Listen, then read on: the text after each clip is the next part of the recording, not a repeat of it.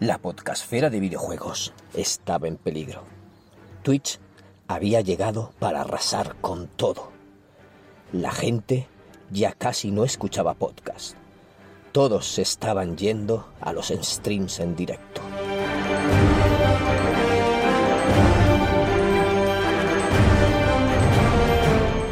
Pero había una idea.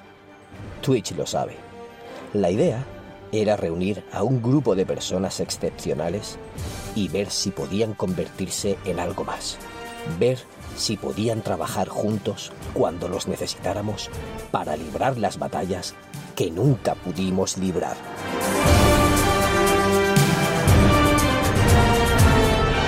Soy el Nick Furia de los podcasts de videojuegos y he reunido al mayor equipo jamás visto para reconquistar los oídos de los gamers de habla hispana. ¿Has oído hablar de la iniciativa Podgaming? Play, A Link to the Podcast, al otro lado del micrófono, apañando la semana, Born to Play Podcast, Café con Dev, Seasides Podcast, Desbloqueando Recuerdos, Distrito 42, RM Juegos, El Hipercu, El Palacio Enano Podcast, El Podcast. De V, El Raccoon del El Reino de Neverland, El Séptimo Cielo, En el Punto de Mira, Escuadrón Pick, Fase Beta, Freaking Field, Gamer, Game Over, Gamers del Condor, Game Star, Gaming, Generación Mac, ETM Restart, Guardado Rap, Hadoken Rojo, Hermanos Lejanos, ILT Juegos, Insert Coin, Invisible Mode, Juegos Perdidos Podcast, Kaibu, La Guarida de la Hora de los Marcianos, La Regla del 3, Legión Gamer R, Los Periféricos y es Memoria Cosmic, Memory Card, Post Memory Cast, Modo 7 Podcast, MS2 New Player Podcast, OK Pixel Oculus, Pixel Perfect, Pixel Sonoro, Podcast Reloj, Punto de Partida, Quinto Nivel, Radical Play, Reconectado, Reflejando el Juego, Rejugando, Reseteando Podcast, Retromanía 30, Rigor y Criterio, Scumbag Podcast, Sector Gaming, 7 bits, Sin Fanboy, Taberna del Móvil, The Last Players Podcast, The Tirar del Campo, Copa Una Vida de Un Café con Nintendo, Radio, Vidas Infinitas, Saborra sobrevalorada, Sin pelos en los bits.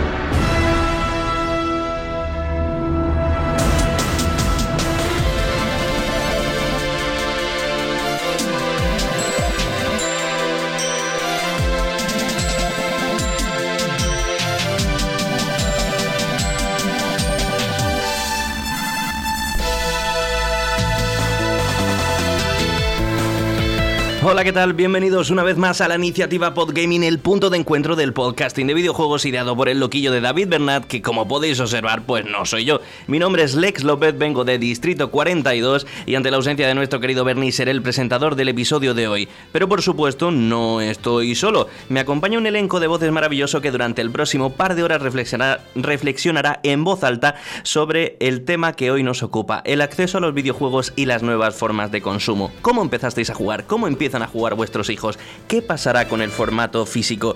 Eh, son muchas las preguntas que surgen y muchas las respuestas que surgirán, así que no robo más tiempo a mis compis de micro y cedo el espacio para que se presenten. Manuel Luis Mena, muy buenas tardes.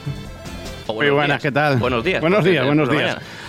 Sí, un placer. La verdad que, bueno, no, que no, tuve la oportunidad de estar en, el primer episodio de Iniciativa Podgaming, así que bueno, pues eh, todo un honor el formar parte de la iniciativa y el poder participar en este segundo programa. ¿De, qué, podcast, ¿De qué podcast viene? Al Into the Podcast. Bueno, eh, es un ya digo, como no pude estar en el primero, pues explico un poquillo. Eh, resulta pues que bueno, es un podcast que está pues casi casi concluyendo la tercera temporada. Bien es cierto que no es un proyecto que, saliera de, cero, eh, porque bueno, durante cinco años, cinco temporadas estuve dirigiendo lo que es el podcast de, de Gamer Radio y bueno, pues la verdad es que yo siempre lo califico como mi sueño hecho realidad. Es, aquí es donde realmente estoy haciendo lo que, lo que yo quería y donde lo estoy disfrutando al, mil por mil. Es un podcast de videojuegos más centrado en lo que puede ser el mundo de Nintendo. Y es un podcast que además últimamente parece que estamos otra vez con... vuelve, vuelve a, resurgir ¿no? lo que sería el tema de la duración. Es un podcast muy largo, eh, hasta tal punto que yo no lo escucharía si yo viera eso, ¿no? Porque suelen durar alrededor de cinco horas. Pero siempre me gusta decir, eh, hubo un oyente o varios oyentes que dijeron que, mm, que, cada sección del podcast podría funcionar como podcast propio. Eso me encantó. Es un podcast que, que, tiene eso, muchas secciones, desde entrevistas, donde cada, en cada programa intentamos traer a gente de la industria, sobre todo desarrolladores, indies, retro, personajes, un debate En fin, que es un programa muy largo, pero muy bien estructurado.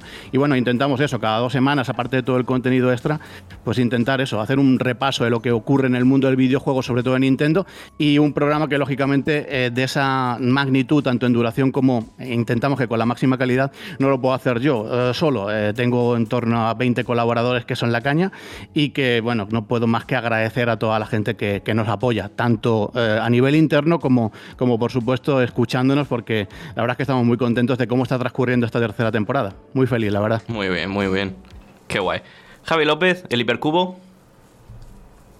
Buenos días, ¿qué tal chicos? Preséntate. Pues aquí, aquí estamos, estoy muy contento de poder estar aquí. Eh, tampoco pude estar en, el primer episodio de, de Iniciativa Gaming. Sí que es verdad que pude mandar un audio, ¿no? Un poco para dar la opinión que tenía sobre el tema que se trataba y aparte también presentar un poco mi, podcast, que es el Hipercubo, con Y. Em, pero rápidamente voy a hacer mención eh, de lo que es también, que es un podcast que trata más que nada cultura pop. O sea, sí que nos centramos mucho en el tema de los videojuegos, que diría que es el 75% del contenido que, tratamos, aunque también tocamos cine, películas, series, incluso cómics, etc. ¿no? Sale cada dos viernes a, a partir de las seis y media y estamos, bueno, pues generalmente yo y cuatro de mis compañeros, somos cinco en el, en el equipo, y o estamos los cinco o estamos, bueno, turnándonos, ¿no? En función de las posibilidades que tenemos cada uno.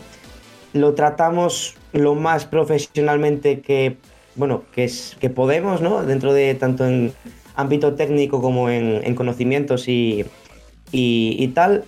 Pero básicamente es un podcast de cinco colegas de toda la vida, como es el caso, eh, que se reúne pues, para hablar sobre ciertos temas. ¿no? Pues, por ejemplo, el último que sacamos fue ayer y hablamos un poco sobre lo que fue el State of Play, las predicciones, entre comillas, sacando la bola de cristal de lo que pensamos que va a ser o iba a ser cuando grabamos el Summer Game Fest y bueno, toda esta serie de eventos digitales que se vienen, pero de una manera muy distendida.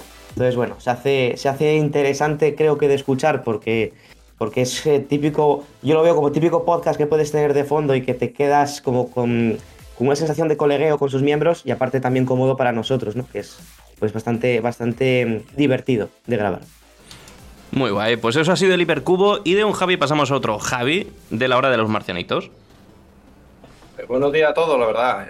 Eh, yo también soy de los, de los que no pude estar en el primer podcast pero bueno, por lo menos estoy ahora aquí en el segundo, ya puedo hacer acto de presencia y, la verdad que lo primero quiero dar las gracias a todos los organizadores de esta iniciativa ya que nos ofrece a, todo, a todo el mundo de podcast en español de videojuegos el poder conocernos y, crecer juntos. Bueno, voy a presentar. Soy Javo411, uno de los cinco integrantes de la hora de los marcianitos. Este podcast fue creado durante la pandemia gracias a Juanra, que es nuestro director. Él ya, ya conocía lo que es este mundillo gracias a, otro podcast que tiene él de tema de misterio que es Cantabria Oculta. En nuestro podcast no tratamos temas de actualidad o noticias. Nosotros nos enfocamos más bien a hablar de un tema en, particular. Por ejemplo, juegos de gestión, juegos de pasar una tarde, leyendas urbanas. Pero de una visión, desde una visión personal basada desde nuestras propias experiencias y en algunos capítulos pues hemos invitado a algunos colaboradores de, otro, de otros podcasts como por ejemplo Arqueología Nintendo o Iván de Pixel Sonoro. Eh, como dice mi compañero Pepino, esta es la típica charla que tiene con los colegas la puerta del Salón Recreativo Arcade, que es nuestra, nuestra zona, punto de encuentro eh, en este, mundo, en este mundo alternativo del podcast. Pues mira, nos podéis escuchar en todos los viernes en Arco FM en Cantabria a las 5 de la tarde, tanto la frecuencia modulada como en internet. Y los lunes a las 7 subimos nuestro episodio, el mismo que hemos emitido en Arco FM, a iBox, Spotify, Google Podcast y Apple Podcast. Por cierto, estáis todos invitados. Muy bien. Iván, de Sin Pelos en los Beats.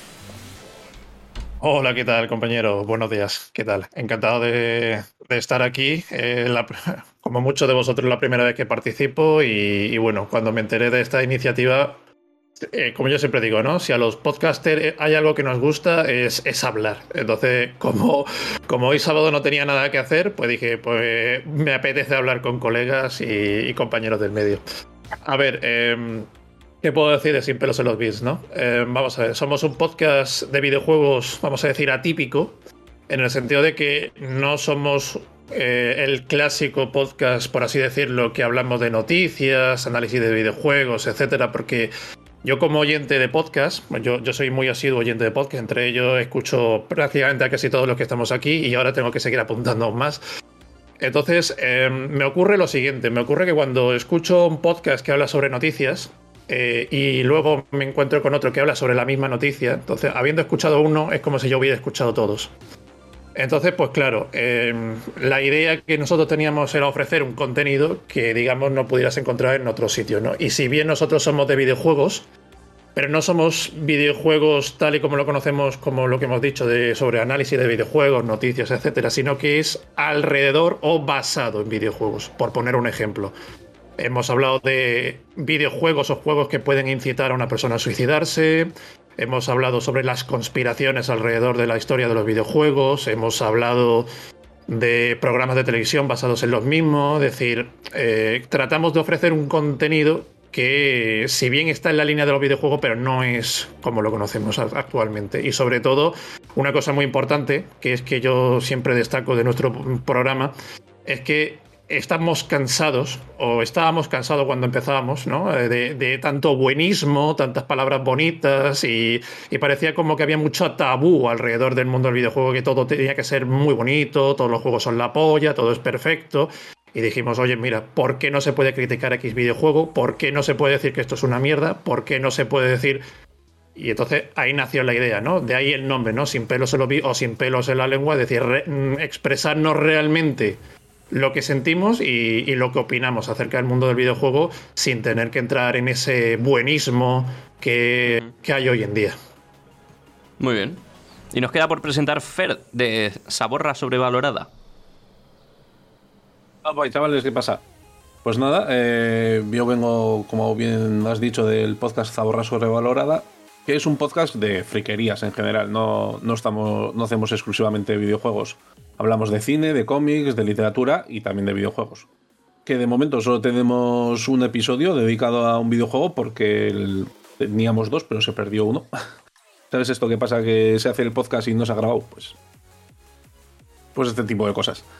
Y nada, no estuve en el primero, pero bueno, aquí estoy en el segundo y, y nada, el tema que planteas me interesa sobre todo por el tema de, de cómo está cambiando el tema del acceso a los videojuegos y todo eso, y aquí estamos para darle un poco de caña. Pues me alegro mucho. Eh, bueno, quedan Pablo de la regla del 3, que ya le conocéis. Pablo Diola. Pues nada, por aquí estamos. Eh, y sí, yo no me voy a extender mucho en la presentación porque ya estuve en el primer programa. Yo tengo la suerte de haber repetido. Así que, que nada, si, si alguien le, tiene dudas de quién soy, puede ir ahí a la presentación y puede ir a, a iVox, que tenemos también programas todos los domingos. E iba a estar también con nosotros Monse de Invisible Movement, que no ha podido venir por un contratiempo última hora, pero que está por el chat. Hola Monse, eh, esperemos que por lo menos puedas disfrutar del programa. Y yo soy Lex López, ya lo he dicho antes, de Distrito 42. Yo no me voy a presentar porque yo estoy aquí para moderar. Así que, sin más dilación, sin extendernos mucho más, vamos a ir ya con el tema. Bienvenidos a la iniciativa Podgaming.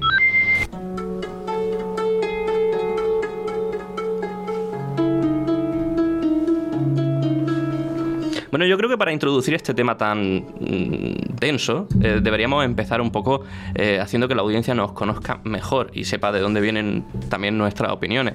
Y yo quería lanzar una pregunta y es ¿cómo entrasteis al mundo de los videojuegos? Es decir, ¿cuál fue vuestro, vuestra puerta de acceso al mundo de los videojuegos? También os voy a pedir que no, no os extendáis mucho en esta respuesta porque es introductoria, no, no queremos quitarle tiempo a todo lo demás. Eh, y quiero un voluntario. ¿Alguien se atreve a empezar? Venga, Javo, que está muy nervioso y, quiere, quiere empezar él. Con, con dos narices. Ahí. Fíjate que estoy nervioso que me acabo de colgar sin darme cuenta, ¿sabes? Pero bueno, a ver, perdona, no, no estoy acostumbrado a, así, no quedo tranquilo. Ha desaparecido su cámara, ahora vuelve. Venga, sí, ahí está. Venga, vamos allá, vamos allá. ¿Qué inicio tengo? Pues mira, yo la verdad, no sé si os habrá pasado a vosotros, pero en, mi casa los juegos, o sea, el tema de videojuegos estaba petado, o sea, prohibido. El tener videojuegos era algo malísimo para, para, el, para el crecimiento de un niño, para poder estudiar, para todo. Así que yo lo único que podía hacer era o irme a casa de mis primos o a casa de mis amigos a, ver, a intentar robarle algunos minutillos para poder jugar algo. Y, yo el primer recuerdo, por ejemplo, que tengo de videojuegos, pues eh, jugar a una Master System 2, o sea, en, Reyes y a casa de mi primo, que le acaban de regalar Master System 2 y jugar al esquí. Ese creo que fue el primer juego que tengo yo, que por lo menos el que tengo más fuerte. Y la primera consola que pude tener, consola como tal, me pude comprar con mis ahorros fue una Game Boy Pocket. O sea que fíjate tú, ya consolas grandes, pues cuando con el primer sueldo, pues ya me pude comprar mi tele pequeñita de 15 pulgadas y, y una PlayStation 2. Y ahí ya empecé ya a desarrollar yo y elegir yo mis juegos, no jugar a los juegos que me decían mis amigos o tenían mis amigos y mi primo. Yo creo que el, hecho de que los padres no estuvieran muy a favor de los videojuegos es algo que se puede extender a muchas personas de bueno, ya de generaciones más mayores. Eh, ahora están los videojuegos muy socialmente aceptados, pero cuando éramos pequeños no lo estaban. De hecho, se consideraban, pues, eso, una pérdida de tiempo. Incluso había gente que, pensaba verdaderamente que te hacían asesinar gente y todo eso. Eh, ¿Quién quiere responder a la pregunta? Otro voluntario. Yo no tengo problema. yo, voy, Adelante. Se decía, se decía incluso que se rompía la tele. Mi madre me decía que no, no pusiera tanto la videoconsola que se rompía la tele. Eso, me lo dijeron en otro podcast hace dos días. eso eso mismo. Es verdad. Eh, yo recuerdo, bueno, y cuando al final entró una tele chica en mi casa, la tele chica era la de la videoconsola. Ni se te ocurriera poner la consola en la tele grande, porque ahí no, ahí es donde se veía la, la novela y demás. Yo tengo recuerdos, es curioso porque lo que decís, ¿no? Los videojuegos no, no era lo normal que tu padre te, diera eh, posibilidad de, jugar a videojuegos, pero en mi casa yo recuerdo una consola que yo no sé ni cómo llegó, creo que fue un regalo a mis padres del viaje, o sea, para cuando se casaron y demás. Y mm, era una consola de los años 70, que no sé si la habéis visto, pero tenía una, escopeta, se podía conectar, eh, era una pistola y se ponía una escopeta, y todos los juegos eran muy similares, salía un punto en la, en la tele blanco y podía jugar pues al típico el típico Pong y tenía varios juegos. Eso es lo que yo primero recuerdo. Luego ya, pues en la calle, el suertudo que tenía el, Spectrum, eh, recuerdo en casa de un amigo de jugar a la, primera Master System. Yo la primera videoconsola que tuve era una con forma de platillo, que creo que era una compatible Atari 2600. Luego llegaría la compatible con la, con la NES pero digamos que no, bueno, tuve también una, maquinita de estas que imitaban a la Game Watch, eh, pero digamos que mi momento de iniciarme realmente, donde realmente yo creo que ahí ya me cambió el chip, dije, eh, esto es lo mío y, desde entonces no lo he soltado, fue cuando, bueno, pues eh, ya había compañeros, amigos en la escuela que tenían la Mega Drive, yo quería una Mega Drive, mi hermana le dije yo que fuera ella a comprarla al, al Prica, no, no, había Carrefour en aquella época, y no, no estaba la Mega Drive, y se trajo la Super Nintendo con el con el Super Mario All Stars. Desde entonces ya, pues eh, lo que ocurre, empiezas a comprar revistas, te metes de lleno en lo que es el mundo y ya digo, y no lo sueltas. Y es lo que te marcó también un poco el, camino para ser más nintendero que seguero en aquella época y luego ya pues el, recorrido habitual con Nintendo 64, GameCube, etcétera, etcétera. Así que ese sería el inicio y bueno, ya digo, desde Super Nintendo no soltar eh, lo que es este hobby maravilloso. Fer, Zaborra. Sí, pues yo, eh, mi primer contacto con los videojuegos es que en casa teníamos un... Bueno, no era la Atari Pong, era supongo una crónica, porque buscando imágenes ahora no, no, es, el mismo aparato. Pero ese, esa fue la primera consola, vamos a decir, que era básicamente un cacharro que se enchufaba a la tele, tenías un mando con una rueda y jugabas al Pong. Luego además teníamos una, un Commodore 64 donde también teníamos dos o tres juegos de estos de cintas de cassette. Pero, digamos, la entrada bien en los videojuegos fue con una, con una clónica de la NES que me regalaron por mi comunión, de estas que venían ya con ciento y pico juegos y tal y cual. Y luego más adelante, eh, ya eligiéndola yo y con una cierta conciencia, eh, la consola, consola que tuve fue la, la Sega Saturn que bueno, pues no es la más popular de su generación, pero... Y no, pero oye, a mí...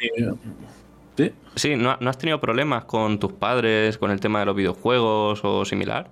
Ah, bueno, sí, los típicos. Eh, es, raro porque antes de nacer yo ya tenían esos dos aparatos de, de consolas, pero sí, pues lo típico. Eh, no juegues a eso que te vas a quedar tonto y, y, no juegues tantas horas y pues, pues los típicos prejuicios que de, los padres boomer, ¿no? Con, respecto a las consolas.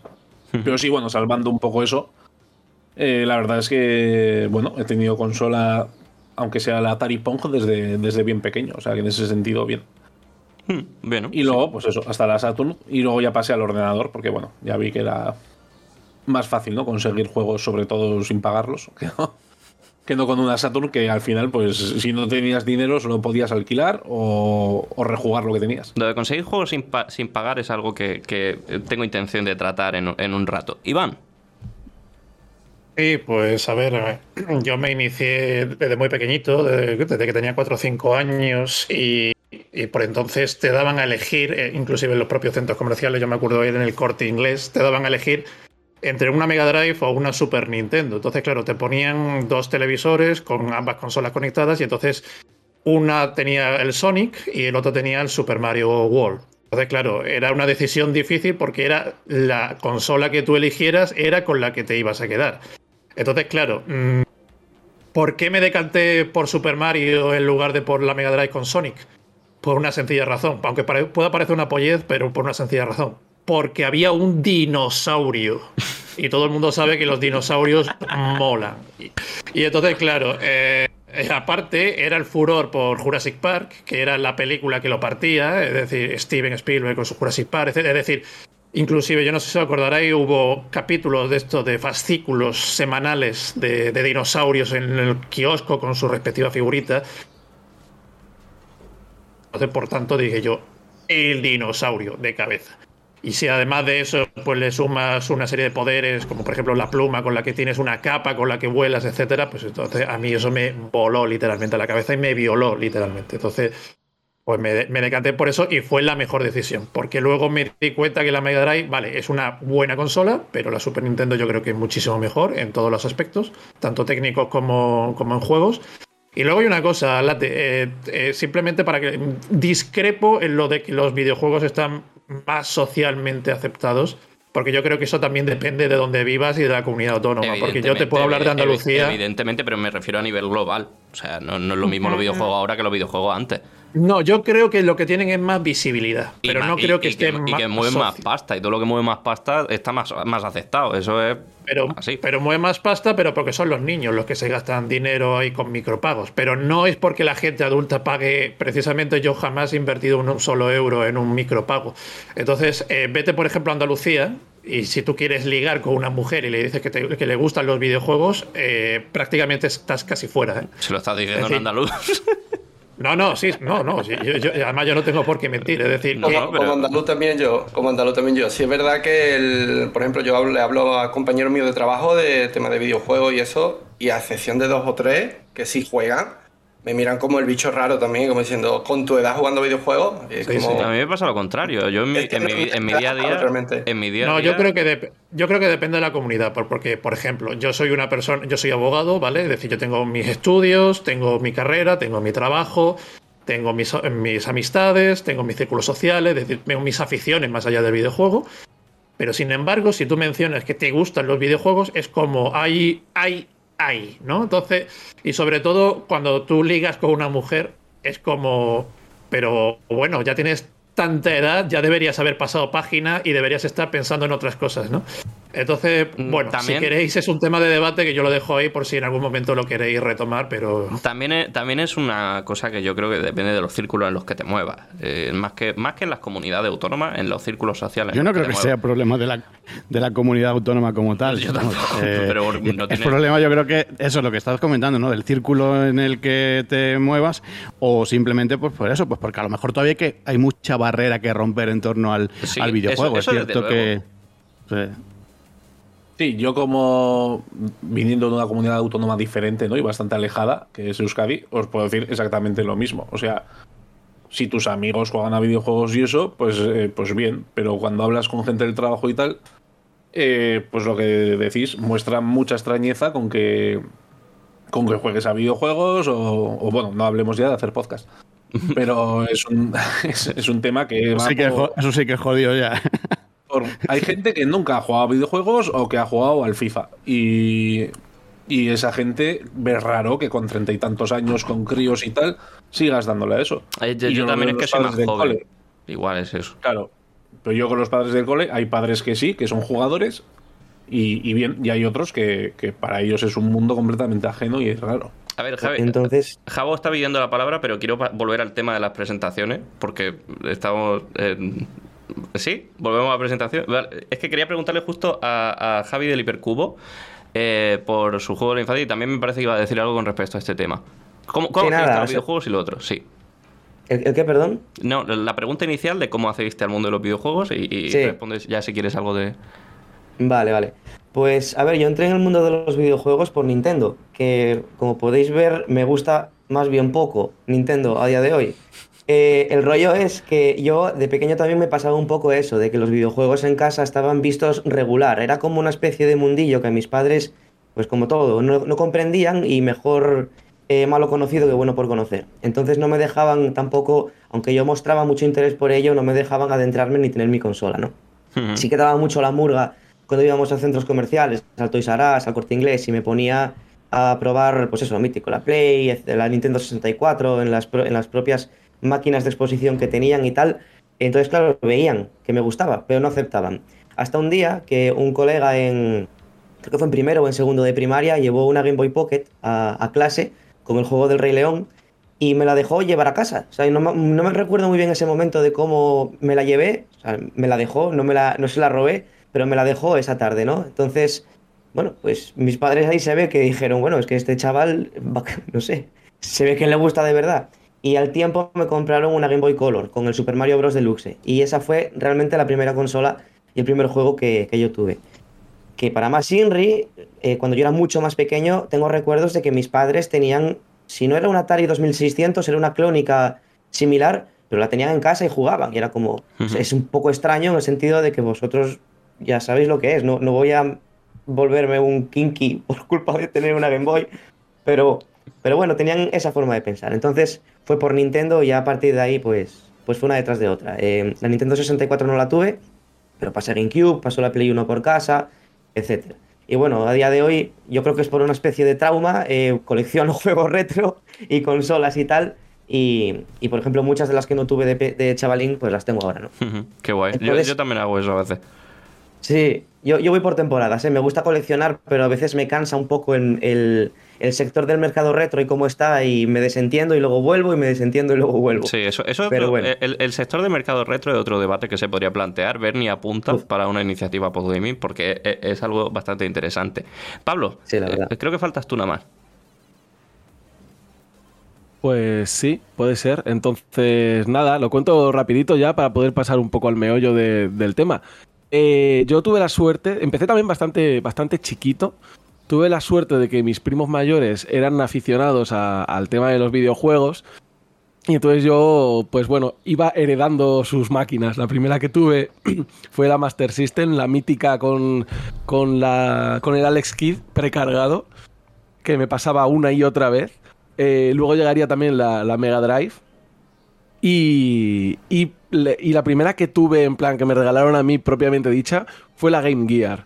Entonces, o sea, nunca tuve Game Boy, tuve Game Gear, fui de esos raros, eh, fui bastante ceguero de pequeño, pero por circunstancias, porque uno tampoco sabe realmente a esas edades la diferencia que había entre una consola y otra, o el catálogo, básicamente era la que tenías en casa, era la que te gustaba, y luego ibas a casa del vecino y tenía la otra, y a, lo mejor la disfrutabas, a lo mejor le metías pullitas, pero, pero bueno, en cualquier caso, yo creo que también el primer, el, el primer pie ya que metí de verdad, de verdad en los videojuegos ya fue con la PlayStation cuando tenía un poquito más de edad, ¿no? Ya no era un chaval de, 6 años, sino que a lo mejor ya tenía 10, 12.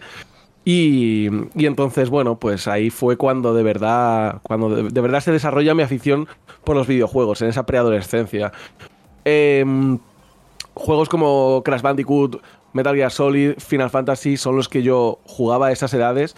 Desarrollé un cariño por esas sagas, por esos personajes, comparable al que a lo mejor muchos de aquí o, mucha gente que tuvo Nintendo en su época pues puede tener por Mario, por Link, ¿no? A mí me pilla un poco a traspiés, pero nuevamente por circunstancias, ¿no? No tampoco por nada. Luego puedes jugar esos juegos de mayor, puedes disfrutarlos, pero no es lo mismo, ¿no? No tienen la misma nostalgia y tal. Entonces, bueno, pues, pues por ahí va el tema. Eh, también eh, tengo la suerte de que mi padre es bastante aficionado a los videojuegos.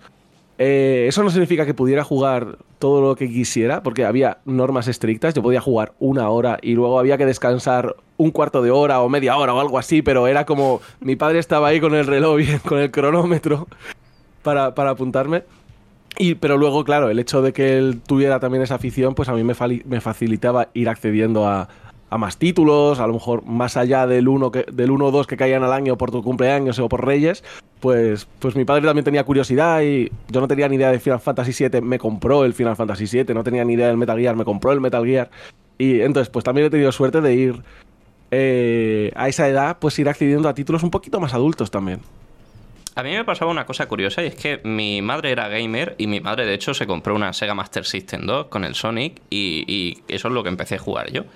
Y mi padre era totalmente anti videojuegos, entonces se juntaba un poco lo peor de ambos mundos. Y me acuerdo que para conseguir un videojuego, primero tenía que o bien ir a casa de mis primos o bien suplicar muchísimo para poder mm, recibirlo en Reyes o en mi cumpleaños. Eso hacía que fueran dos juegos al año, más o menos, lo que podía conseguir.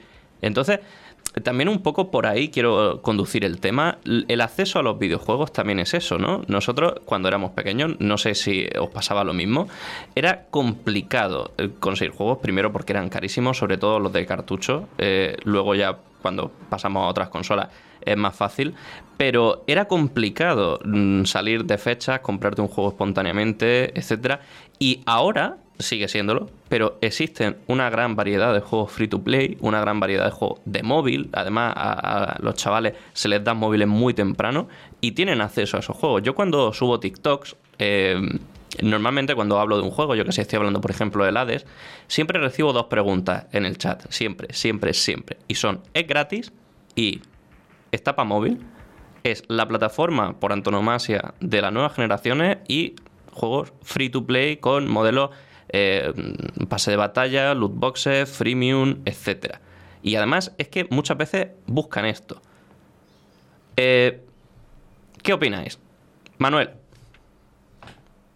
Pues eh, mm, opino que, todo lo que sea entrar en el mundo del videojuego es, positivo, ¿no? en este caso, como bien destacas, ¿no? Un niño aprende a manejar el móvil antes que a pronunciar una palabra, ¿no? Entonces se están relacionando con, con, lo que sería la tecnología y con los videojuegos, pues prácticamente con recién nacidos, ¿no? Y eso es algo que nosotros no lo, no lo teníamos. La generación T que em, se llama, porque crecen con pantallas táctiles. Es increíble. Tú ves a un, niño tan, tan pequeño viendo dónde tiene que darle al. sabe el sitio donde tiene que ir, pues para ver el típico vídeo o para ir al, juego de turno y es impresionante. Pero dices, ¿cómo es posible que el niño o la niña en este caso tan, tan pequeño pueda, pueda saber ya todo esto. Eh, yo creo que es, positivo, ¿no? bueno, positivo, siempre y cuando, es que muchas veces eh, aquí ya estaríamos hablando de, otro, de otro mundo, ¿no? De darle el móvil al niño para que te deje tranquilo, ¿no? Que tampoco creo que, sea algo positivo. se hace mucho que se hace demasiado, que se hace... Eh, a ver, yo entiendo que el padre pues está, está arriba del, niño y, es mejor, bueno, ¿qué le vas a dar? El chupete, le das el móvil y, lo tranquilizas. Eh, entonces yo creo que es un buen, una buena manera de que el, de, que el niño eh, acceda a, esa plataforma. Nosotros, como bien dices, lo teníamos muy, muy complicado. Em, ¿Qué ocurre? Que yo creo que es importante, al menos no, no en el inicio, que sepan que hay otras cosas aparte de, lo que podemos encontrar en, telefonía móvil, que puede ser un, hombre, que, si lo que más le gusta es jugar a, un juego que está en móvil, pues eh, estupendo. Yo le he intentado dar al móvil eh, oportunidad para jugar mil veces y, nunca ha conseguido engancharme. Incluso los propios juegos que ha sacado Nintendo en móvil llámese Mario Kart, llámese el Pikmin, llámese eh, pues los Fire Emblem, ninguno ha conseguido engancharme porque no soy jugador de teléfono móvil. Eh, entonces yo creo que eso, que es interesante que el niño, pues hoy día, ya que tiene esa posibilidad de poder jugar a un montón de juegos gratis en el teléfono móvil, pues sea una buena puerta de acceso a lo que es el videojuego en general. No digo que esto no sea videojuegos. Tú puedes jugar al Candy Crush y para mí tú eres un, tú eres un gamer o eres un jugador. Pero es interesante que la gente sepa pues todo lo que hay más allá de un, de un teléfono móvil y que no piensen que es lo, único, ¿no? Entonces yo creo que como puerta de acceso puede ser interesante siempre y cuando no se, bueno, conozcan pues todo lo que hay, todo el, repertorio enorme que tenemos dentro de lo que puede ser el mundo del videojuego. Pero creo que hay que tener en cuenta también una cosa y no solo lo, lo, lo que viene a ser el juego en sí, que no quiero entrar ahí porque realmente es una cuestión de gusto y yo entiendo que también de generaciones, sino los posibles modelos de negocio que haya dentro de ese juego. Porque nosotros somos de pagar un juego y jugar, y estas nuevas generaciones, y bueno, y mucha gente, yo también lo he hecho alguna vez, eh, están acostumbradas al modelo de financiación por micropagos, que muchas veces es bastante abusivo. Eh, sobre todo en el tema de, eh, no sé, por ejemplo, Clash Royale es un sacacuarto, Fortnite, bueno, está más o menos bien, porque al final lo que mm, compras son skins, pero, pero, pero estás comprando un montón y al final solo usas una. Quiero saber la opinión de Iván me sale aquí un emoji de que has pedido la palabra, pero no me sale de la hora, así que no sé si ha sido ahora. Pero bueno, tú ah, no, No, no, no, la he pedido yo, pero bueno, sí, que si quiere hablar otro compañero antes, por mí no hay ningún problema. ¿eh? No, pues tira tú. sí. Venga, ah, vale, vale, adelante. Bueno, a ver, eh, que conste que todo lo que voy a decir es mi opinión, ¿de acuerdo? No, sí, eh, eh, para eso está aquí, para opinar. Vale, vale. No, es que yo ya veo a algún que otro compañero que ya se está riendo y a ver qué va a decir Iván, ¿no?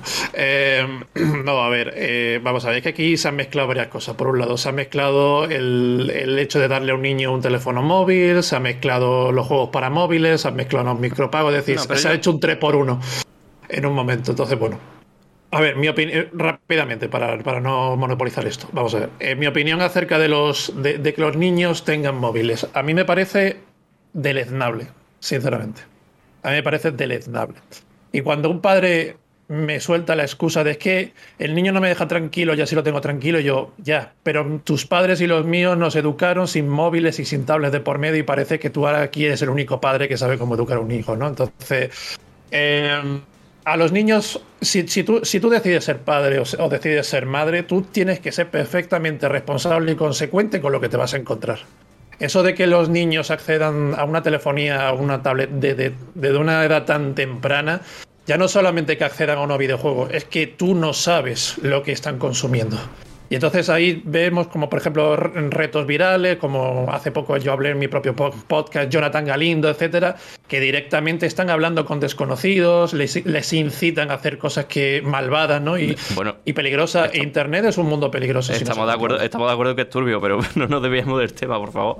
No, no, ya, ya, no, no, pero simplemente para enlazarlo luego rápidamente con los demás. Entonces, bueno, entonces yo creo que, que darle una tabla a un niño o un móvil me parece deleznable. Por eso mismo. Es que, eh, y, cuando la gente me reprocha me dice, es que tú no, como tú no eres padre, pues tú no sabes cómo es tener al niño quieto. Yo ya, ya. Pero mis padres a mí me educaron sin ningún móvil y los tuyos también, ¿no? Bueno. Pero, pero tus, eh, padres, te, tus padres te educaron como a mí, con, sin teléfono móvil, pero porque no lo había. O sea, yo, estoy, yo, estoy, contigo. Yo estoy contigo en que no puedes darle a un niño el móvil para que se calle, ni, ni, y por supuesto tienes que tener un control absoluto de dónde navega tu hijo y dónde puede estar entrando y con quién puede estar hablando. Eso ya depende de la responsabilidad del padre. Pero es que es inevitable que se relacionen con tecnología en el mundo en el que vivimos hoy día. O sea, no podemos comparar cómo te educó tu padre o el mío. Inevitable, ¿por qué? Es la pregunta, ¿por qué? Siempre y cuando no tengan acceso, ¿por qué es inevitable? Será evitable siempre y cuando tú se lo facilites. porque el niño no tiene por sí los medios para acceder a eso, si no es porque tú se lo facilitas. Pero con la tecnología. no puedes decirle a tu hijo que se tenga que ir a jugar a, la era, como me iba yo a pegarle pataja o tirarnos piedras, porque eso no es lo que tenemos hoy día. A ver, pero eh, Inevitable, sí. yo tengo un amigo, o sea, mi mejor amigo, te puedo decir que no ha tenido un móvil, su, su, hijo no ha tenido un móvil hasta que ha hecho la comunión con 12, 13, 14 años, no sé exactamente cuándo la edad que tiene. Pero vamos, y tiene un control súper, súper eh, exhaustivo de todo lo que juega y creo que no sé si le deja media hora después de comer, ir un poquito antes de acostarse y andando, y eso es lo que tiene. Eso no es lo normal, eso es porque tiene una educación súper férrea, súper pero es, que es inevitable. Claro que puedes quitarle el teléfono móvil, puedes eh, eh, educar a tu hijo sin ningún tipo de contacto con la tecnología, pero pero el problema es que, a en un poblado a mí se la va a encontrar tarde o temprano. Entonces, lo suyo es que sepa a qué se va a enfrentar. Es un poco también lo que pasa con los videojuegos. Hay que educar en una gestión responsable. Otra cosa que hagamos, que los niños hagan como nosotros hicimos en su momento, que es acceder a porno y a todo este tipo de cosas a escondida o con colegas. Pero en casa, mientras estés en casa, yo creo que ese tipo de cosas se deben de evitar. Pero bueno, eh, no, porque, a ver, siendo, siendo honestos, todos hemos accedido a porno y hemos entrado al videoclub a ver vídeos pornos y sin permiso, siendo menores. Vamos a volver a los videojuegos, por favor. Sí, sí, no, no, eso, voy a volver a videojuegos. Este, este, discurso que estás haciendo contra el móvil en los niños no es exactamente el mismo discurso que se hacía, que hemos hablado hace un momento, contra los videojuegos cuando nosotros éramos críos. Porque es lo mismo. de que los se van a quedar. De que. Precisamente he dicho antes que Yo cuando era pequeño no tenía videojuegos y salía a la calle a jugar, que nos decían nuestros padres, pues estás haciendo el mismo discurso demonizando el móvil o la tablet. No, es que yo eh, haz, la prueba y haz tú mismo la prueba. Sal a una plaza del pueblo y verás que cada vez hay menos niños jugando y se quedan más tiempo en casa jugando online con sus colegas. Entonces, bueno, volviendo al videojuego. Nosotros jugábamos más en casa a los videojuegos que nuestros padres. Bueno, Fer, discrepo, pero bueno, eh, volviendo al videojuego. no puedes discrepar porque es una realidad. Nuestros padres no tenían videojuegos, no podían jugar con ellos. Bueno, si queréis. tiraban piedras. A ver, a ver, tranquilidad. Por en casa más. Termina, termina Iván. Termina Iván el argumento y habla Javo que lleva un rato levantando la mano. Perdona, Fer. Sí, volviendo a los videojuegos y al tema de los micropagos. Yo siempre he dicho que el tema de los micropagos en los móviles, etcétera, me parecen el cáncer de la, de la industria. Porque cuando luego la gente dice, no, es que mueve millones. Y yo, sí, moverán millones entre los niños pequeños que se gastan un euro, dos euros en, la caja de botín o en el regalito o en la pelotita rosa para el muñeco, ¿no? O para el gatito. Pero si nos vamos a nosotros, al público nuestro, nosotros no accedemos a eso, o por lo menos yo no conozco prácticamente casi, casi nadie. Entonces, todas las loot boxes, cajas de botines, etcétera, todo eso lo que hace es marranar y ensuciar el videojuego y me parece el cáncer de la, de la industria, porque ya porque yo recuerdo que cuando tú jugabas al Street Fighter desbloqueaba jugadores jugando o siendo mejor y mejorando en el juego. Ahora no, ahora se desbloquea mediante PayPal o tarjeta de crédito. Entonces, pues claro, pues todas estas prácticas no es culpa de los desarrolladores, la culpa es de la gente que ha accedido a eso y ha facilitado el mismo. Porque si la gente no pagara, si la gente no pagara, no abusarían de esta manera y no nos lo venderían. Porque os recuerdo que Steam ya intentó meternos el online de pago, la gente se revolcó y lo tuvieron que retirar y tuvieron que recular. Claro, porque no, existe una cultura de pago por el online en PC. Exactamente. ¿Jabo? Pues mira, es que son tantas cosas, voy a intentar ordenar un poquito mi cabeza. Eh, lo primero, que con lo de los críos, ahora empezando con los móviles, es que es normal, yo lo veo, o sea, yo no soy padre, tampoco voy a opinar, no puedo opinar muy profundo porque mm, no puedo, puedo entender, pero no puedo llegar a entender al 100% a lo que es un padre cuando un niño está dando por culo, por decirlo malamente. Pero sí es verdad que cada padre, tanto nuestros padres como los padres de ahora, tiran de las herramientas que tienen actualmente en mano. Eh, ahora, ¿qué es lo que tienen los padres? Los móviles. ¿Qué es lo que hace? Si un niño está molestando o estás ya cansado del niño, pues le pones el móvil, una, o sea, un capítulo, un capítulo de YouTube o algún jueguecillo o algo. Pero siempre lo, importante es que esté controlado por el padre, para que el niño ni vaya a hacer un micropago sin querer, ni vea algo que no, le conviene. Cuando nosotros éramos pequeños, cuando yo era pequeño, por ejemplo, mis padres no, no, me, no querían que jugara los videojuegos. Pero ¿qué es lo que hacían? Me ponían la televisión. O a que no, pues a mí me quedaban viendo la lavadora, yo qué sé, por decir alguna cosa. Pero es que son las herramientas que tienen nuestros padres. Nuestros padres eran más de televisión, pues entonces ¿qué es lo que hacen? Están los niños viendo la televisión. Pues ahora ¿qué es lo que hacen? Pues el niño todo el rato viendo el móvil. O sea, realmente está viendo como la televisión, pero en el móvil. O sea, es algo, yo creo que es algo tampoco natural y, algo normal. Bueno, pues yo, leía cómics y leía libros, ¿eh? Pero bueno. Yo tengo mucho cómics. Yo, tengo una colección bastante grande de Mortal Fremont porque lo vi, me llamó la atención, lo compré y a mi madre cada vez que iba al pan le decía, tráeme un cómic y, tengo una colección muy grande de Mortadelo. Yo, por ejemplo, tengo la colección completa de Tintín, de Asterix, etcétera, entonces me parece más interesante inculcar la lectura en cómics que inculcar que juegue con la tablet o viendo el televisor, sinceramente. es que son medios distintos y la verdad es que eso es otro debate. Fer. Y no, y lo que estábamos comentando de los micropagos, que creo que también hay que hacer una diferencia entre juegos que, o sea, los juegos de micropagos no todos te sirven para obtener ventajas. Porque yo he jugado bastante a Fortnite, por ejemplo, y los micropagos te sirven para tener skins y tener mierdas, pero no te, no te dan una ventaja en el juego. El juego ya te puedes gastar, por lo menos yo hace igual meses que no juego, no sé si se ha cambiado. Pero ya podías gastarte todo el dinero que quisieras, que iba yo con mi skin aleatoria y te reventaba igual. No, hay otros juegos en los que en cambio, si no pagas, eh, estás completamente fundido. Yo quiero decir una cosa, porque está aquí Bernie comentando en el chat. Dice: Os puedo asegurar que juegos de móvil que generan muchísimo dinero en adultos. He estado en escuadras en las que se llegan a gastar 150 euros al mes, adultos y con hijos, porque no se gastan ese dinero en otro ocio ni 70 euros de un juego. Y eso es cierto, es verdad. Muchos niños sumando un euro o sumando un pase de batalla de Fortnite es mucho dinero, pero también es verdad que hay un target, que son los adultos, que son las ballenas, que van a gastarse mucho dinero. O sea, eh, solo uno se gasta el dinero de 200 niños. Y es por una cuestión, y es que realmente estás comprando tiempo. Cuando eres adulto tienes dinero y tienes menos tiempo. Gastas dinero y consigues un por dos de experiencia, por ejemplo.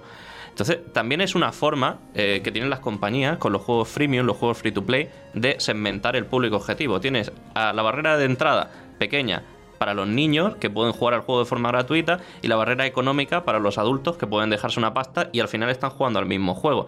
Esto se contrapone con la barrera de entrada que son una consola. Tú ahora te quieres comprar una Switch y tienes que palmar 300 euros. Te quieres comprar una Xbox, tienes que palmar entre 300 y 500. Una PlayStation entre 400 y 500. Hay métodos alternativos de acceso a los videojuegos más baratos, como los juegos free to play, y modelos como el Game Pass, que yo creo que todavía no está enfocado al público joven.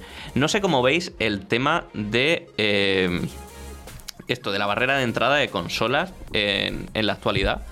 Eh, como, también un limitante a la hora de, de, acceder al mundo de los videojuegos y luego cómo pueden influir el tema de los micropagos en el mercado mainstream, porque ahora mismo es como una cosa muy aparte, pero está sangrando cada vez más en compañías como Ubisoft y EA dentro del mercado mainstream de videojuegos.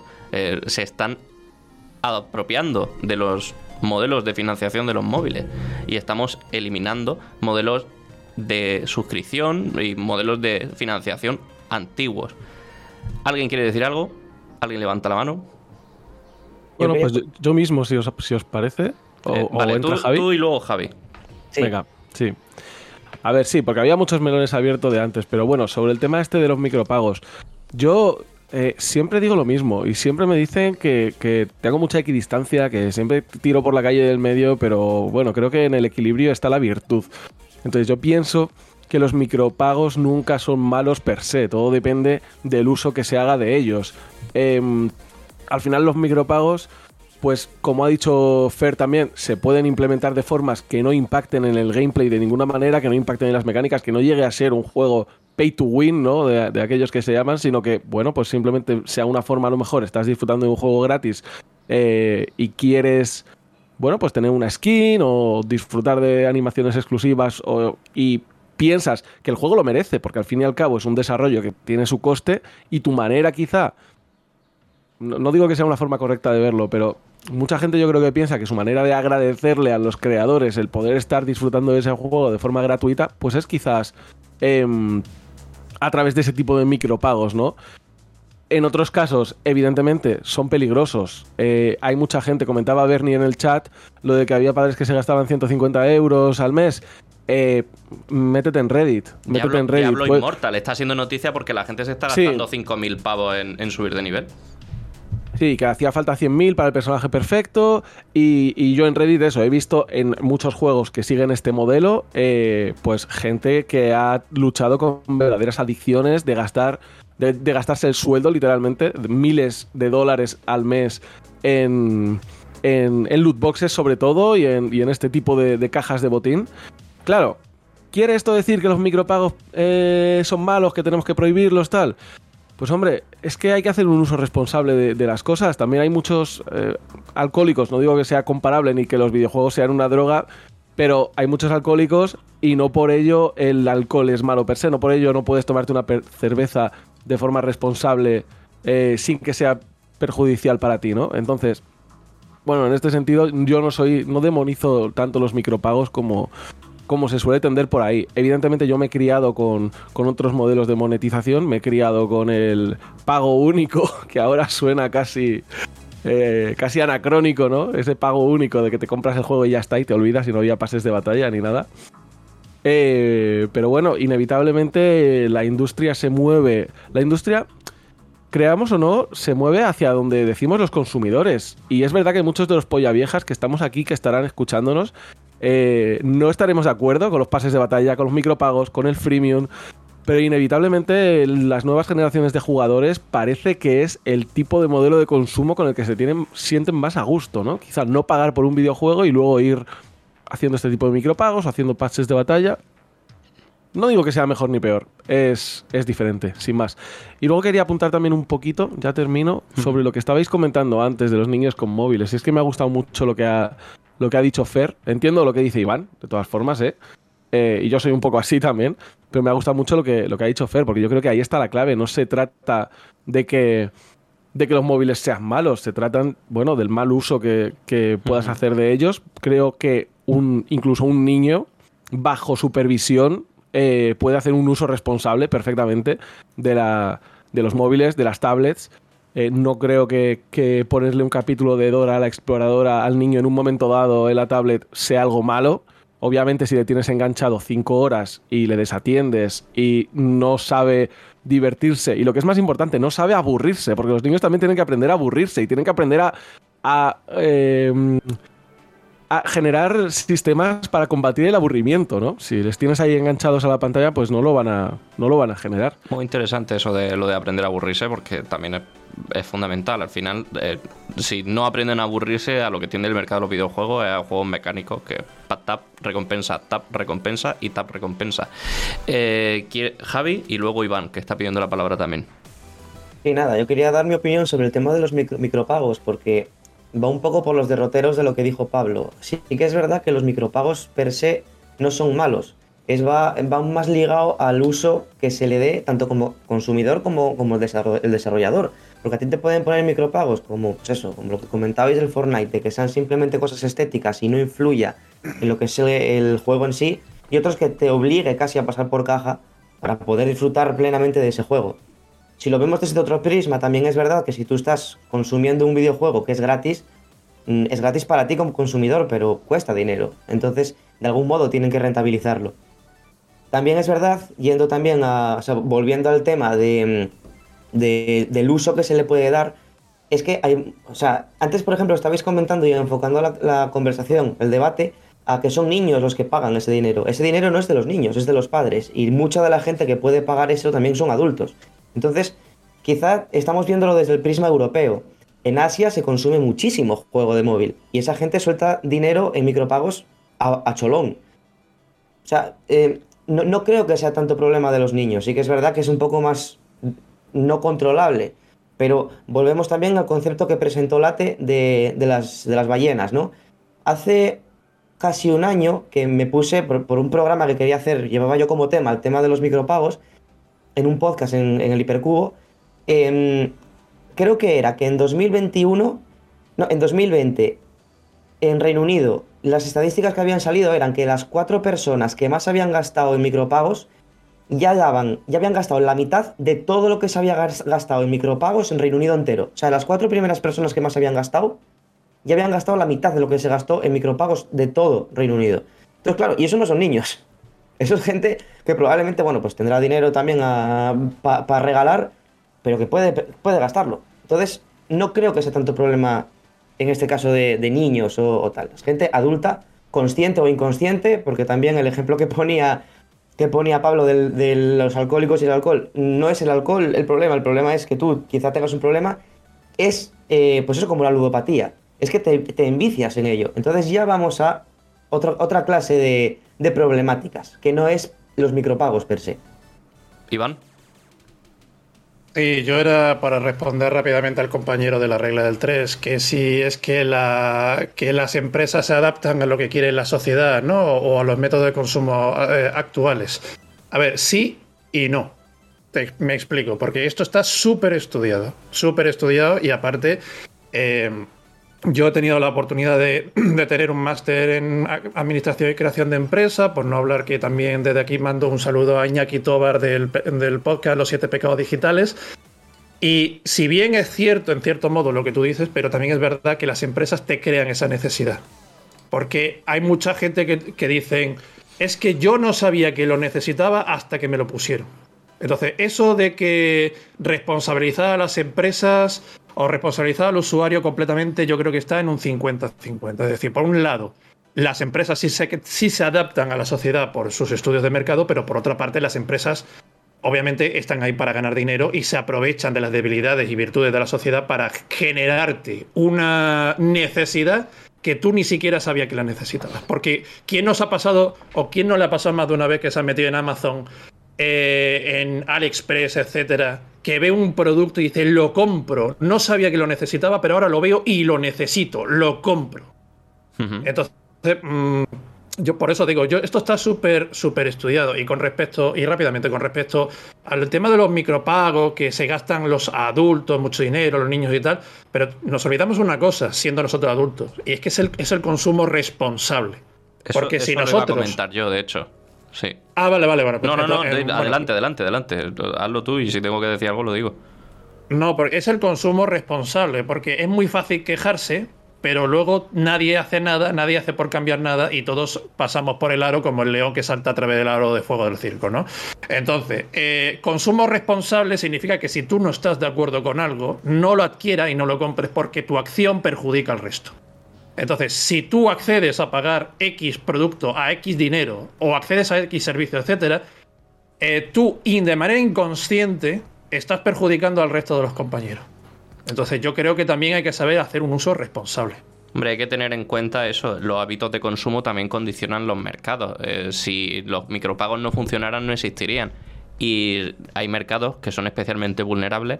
Precisamente, eh, uno de los. De, a donde suele derivar lo del juego de móvil es al FIFA y al Fortnite. Eh, también al, al, bueno, al Call of Duty. Y eh, Call of Duty y FIFA son los dos juegos con modelos de financiación, modelos de monetización más eh, abusivos que se me vienen a la cabeza. Porque tú estás palmando los 70 euros que te cuesta el juego, más luego los micropagos que trae el modo online.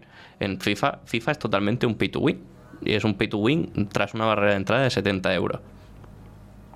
Tienes, por ejemplo, el caso de Star Wars Battlefront 2 de Electronic Arts, que la propia Disney le retiró la licencia de Disney de, Star Wars por lo que, lo que hicieron con el Star Wars Battlefront, que directamente no podías ganar si no, si no metías dinero real en, en, el juego.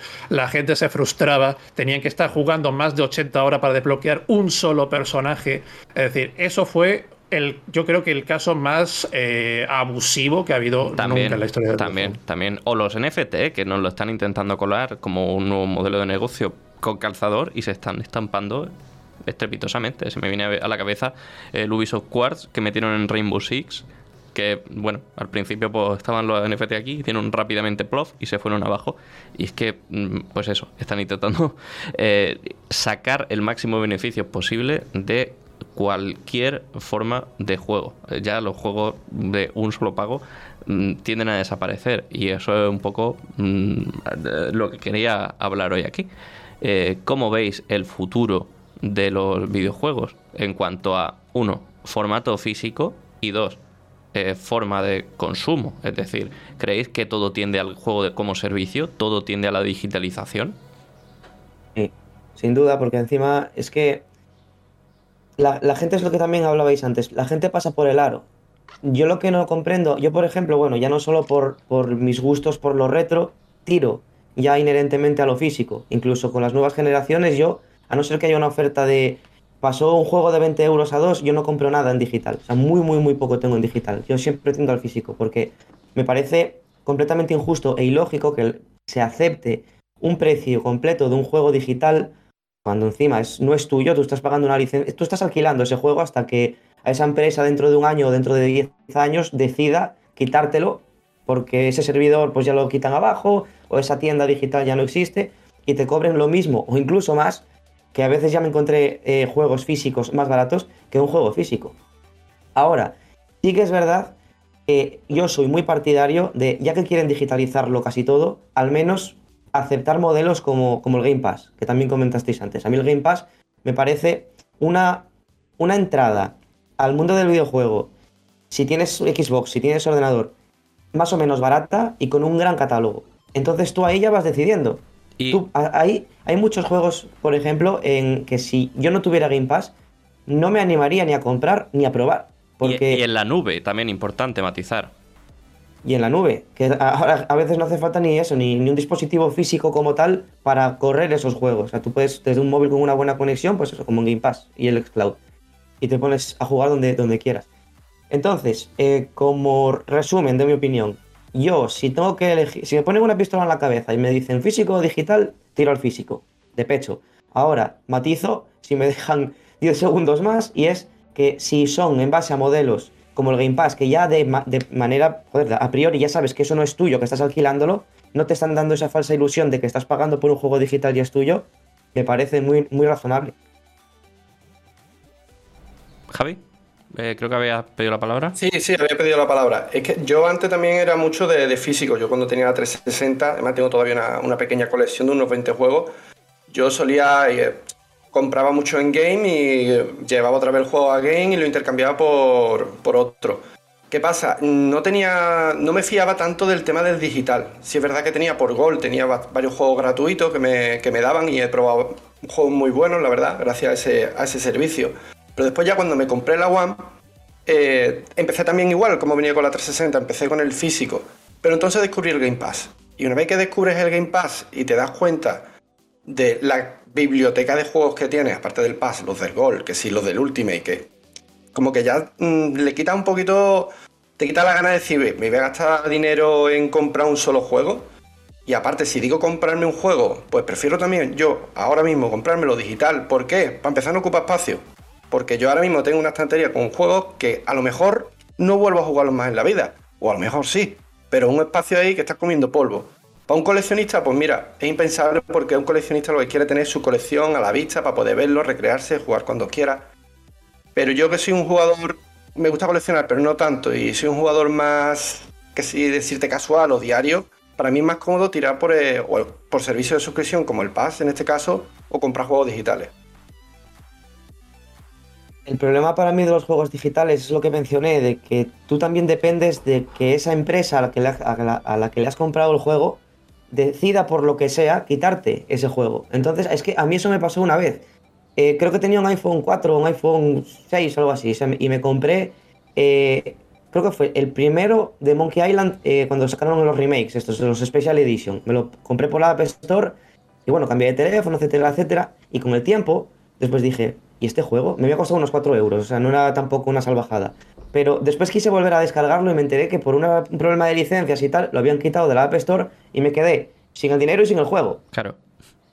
Entonces, para mí es la, principal problemática. Pablo. Yo es que, solamente quería decir, yo es que ese problema no lo he tenido nunca. Tengo juegos antiguos de, otros servidores, tanto en Steam, por ejemplo, en Steam que tengo juegos antiguos de hace años, y yo no he tenido de momento ese problema. Entonces, no, no te puedo decir de, de la pega del digital de eso. Claro. Pablo. Sí. Nada, eh, yo contestando un poco al tema este de las licencias, sí que es verdad lo que dice Javi, de hecho lo estamos viendo con, con las tiendas, las PS Store de, pues de PSP, de Play 3, que parece que está un poco en entredicho eh, su continuidad, ¿no? Que tú te has comprado ahí los juegos, bueno, ¿hasta qué punto vas a poder seguir bajándotelos cuando ellos ya que parece que quieren chapar el, el chiringuito? Pues puede que esté complicado. Eh, Sí, sí, sí, si no me equivoco. De todas formas, sí que quiero matizar que, un juego digital no es siempre adquirir una licencia que te puedan revertir. Eh, por ejemplo, está el ejemplo de, de GOG o de Itch.io, en los cuales tú te accedes directamente al ejecutable, ¿vale? Es, una tienda de un videojuego digital, eh, pero tú pagas y tienes el, juego para ti, para ti para siempre. No hay licencias, no hay DRM, no, no estás supeditado al acceso a ningún tipo de plataforma, ¿vale? Y Chio puede cerrar, eh, CD Projekt puede cerrar y tú sigues teniendo tus ejecutables si te los has descargado.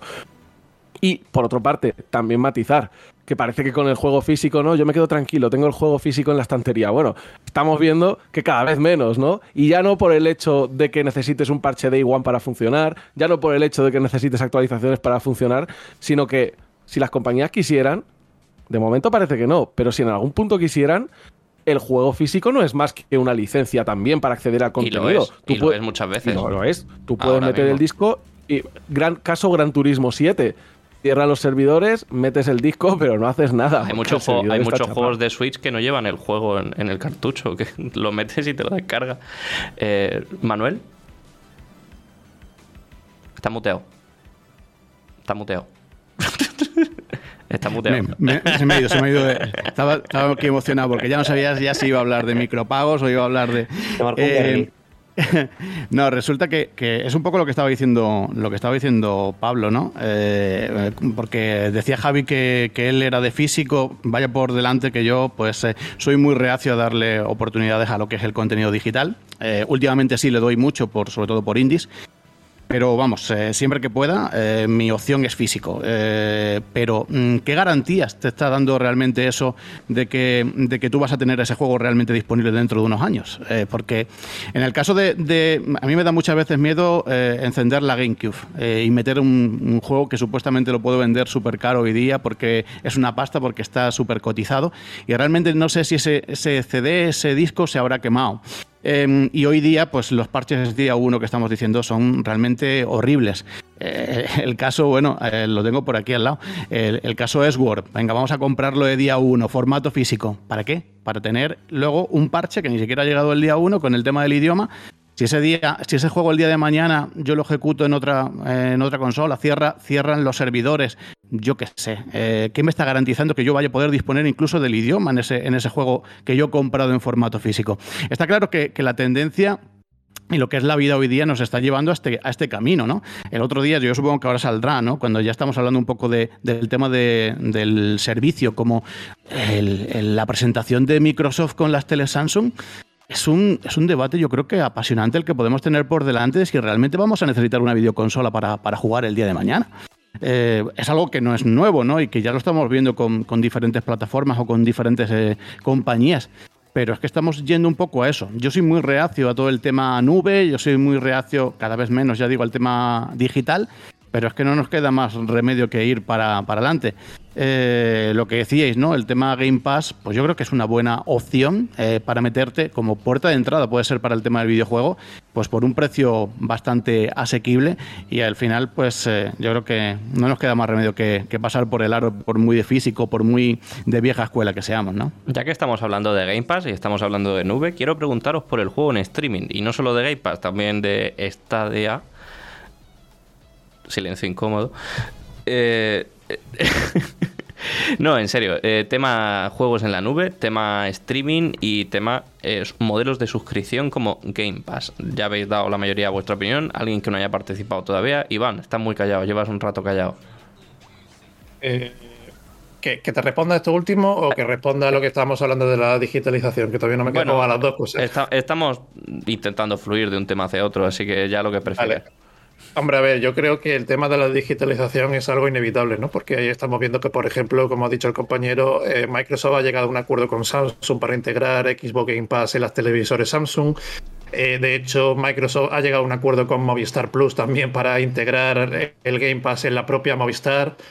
Es decir, está claro que es el, es el paso y yo tengo muy claro, no, lo siguiente, ya cristalino, que es que esta va a ser la última generación de consola que tengamos formato físico. Y esto ocurre porque la gente es muy cómoda. ¿Por qué, por ejemplo, Netflix triunfa como plataforma? Porque estamos hablando que, te da una comodidad.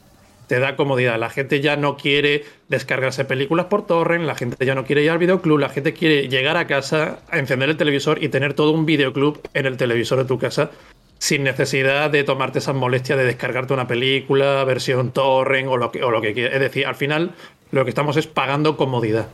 Sí, pero, y eh, calidad de vida también, porque para eso tienes que tener tiempo y tienes que tener mm, posibilidad Bueno, lo de calidad de vida, lo de calidad de vida discrepo también en, parte, porque, eh, por ejemplo, no es la misma magia que yo, por ejemplo, sentía cuando yo era pequeñito, iba al videoclub y compraba un juego de Super Nintendo en su caja, su cartucho, y yo de camino a casa, del videoclub a casa, me flipaba viendo la caja, me flipaba leyendo el, manual de instrucciones a color, me y, decir, y yo mm, desde el videoclub hasta la casa me iba flipando yo solo de todas las aventuras que iba a vivir esa tarde en la consola. Entonces, ya no solamente el juego per se, ya es la experiencia que rodea alrededor del juego, con su cartucho, con su manual, tú mismo flipándote de, ver la caja del manual, de, la portada del juego, es decir, todo eso, toda esa magia se ha perdido. Pero también te digo una cosa, el manual de los juegos desapareció antes de que los juegos digitales se estandarizaran, ¿eh?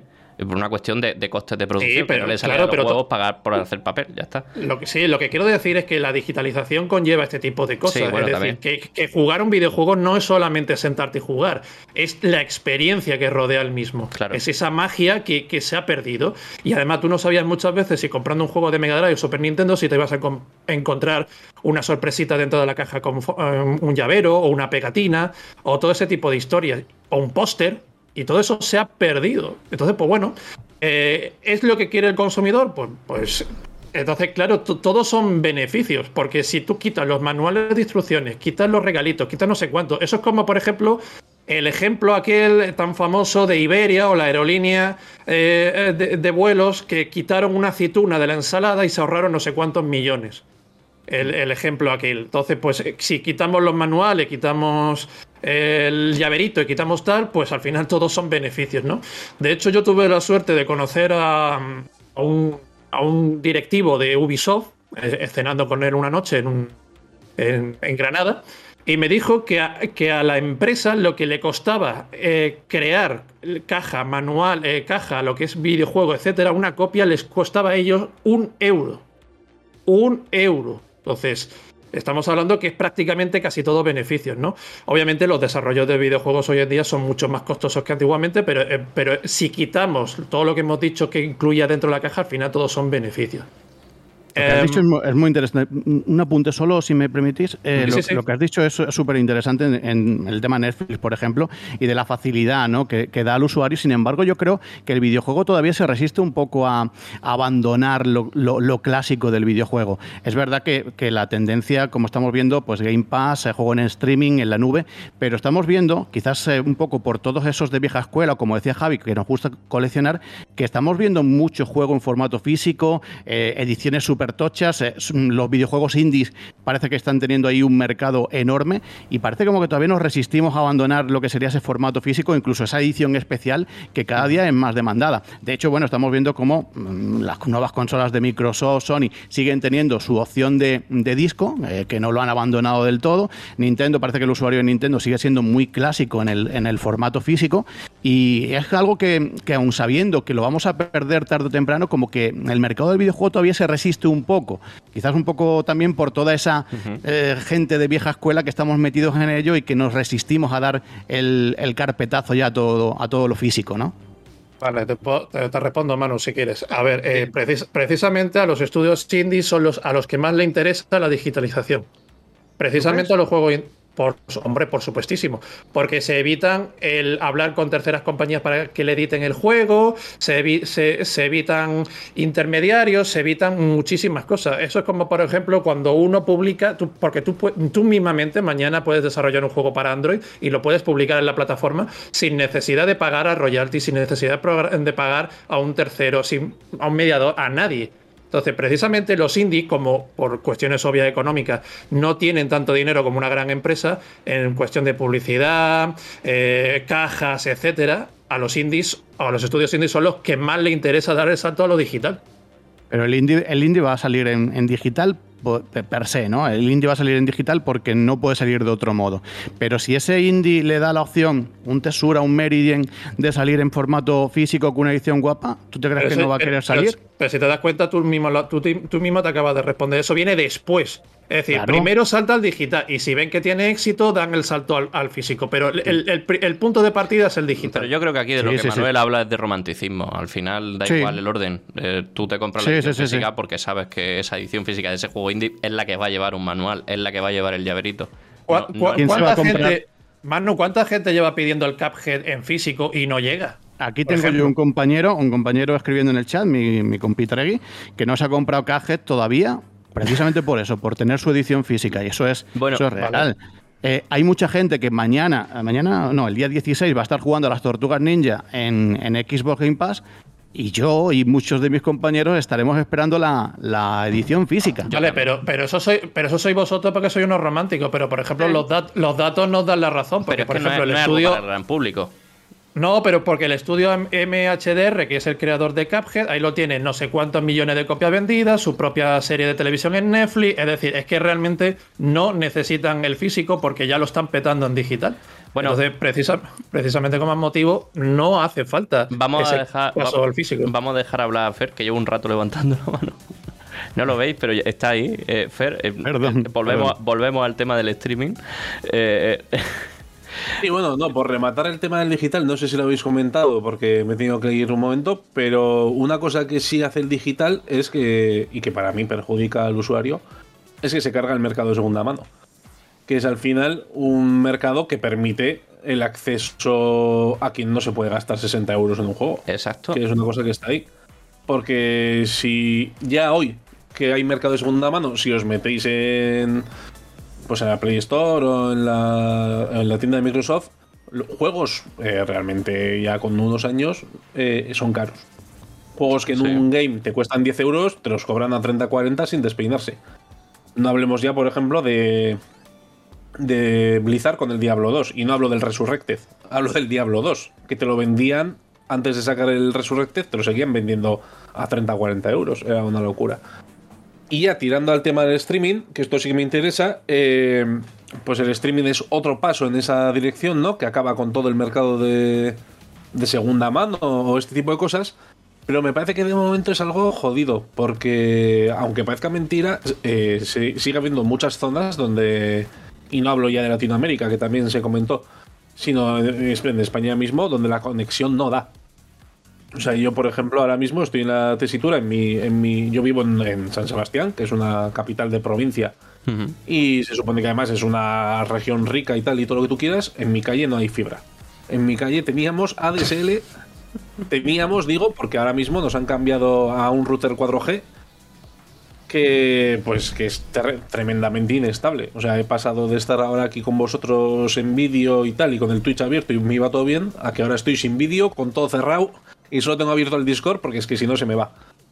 Mira, y, en esa tesitura es un jugar en streaming es pura fantasía. O sea, es como volver a cuando veíamos películas en series junkies que, bueno, durante un rato te iba bien, de repente empezaba a bufear, petaba y te jodías y no podías ver la peli. De hecho, me viene muy bien que estés comentando esto porque en este programa originalmente iba a participar a, Mario Parra y, bueno, es compañero latinoamericano y no ha podido venir finalmente por un tema de agenda, pero nos ha dejado un mensaje, nos estuvo comentando en el chat de la iniciativa que efectivamente allí en Latinoamérica es bastante difícil jugar en streaming porque las conexiones no son las que son.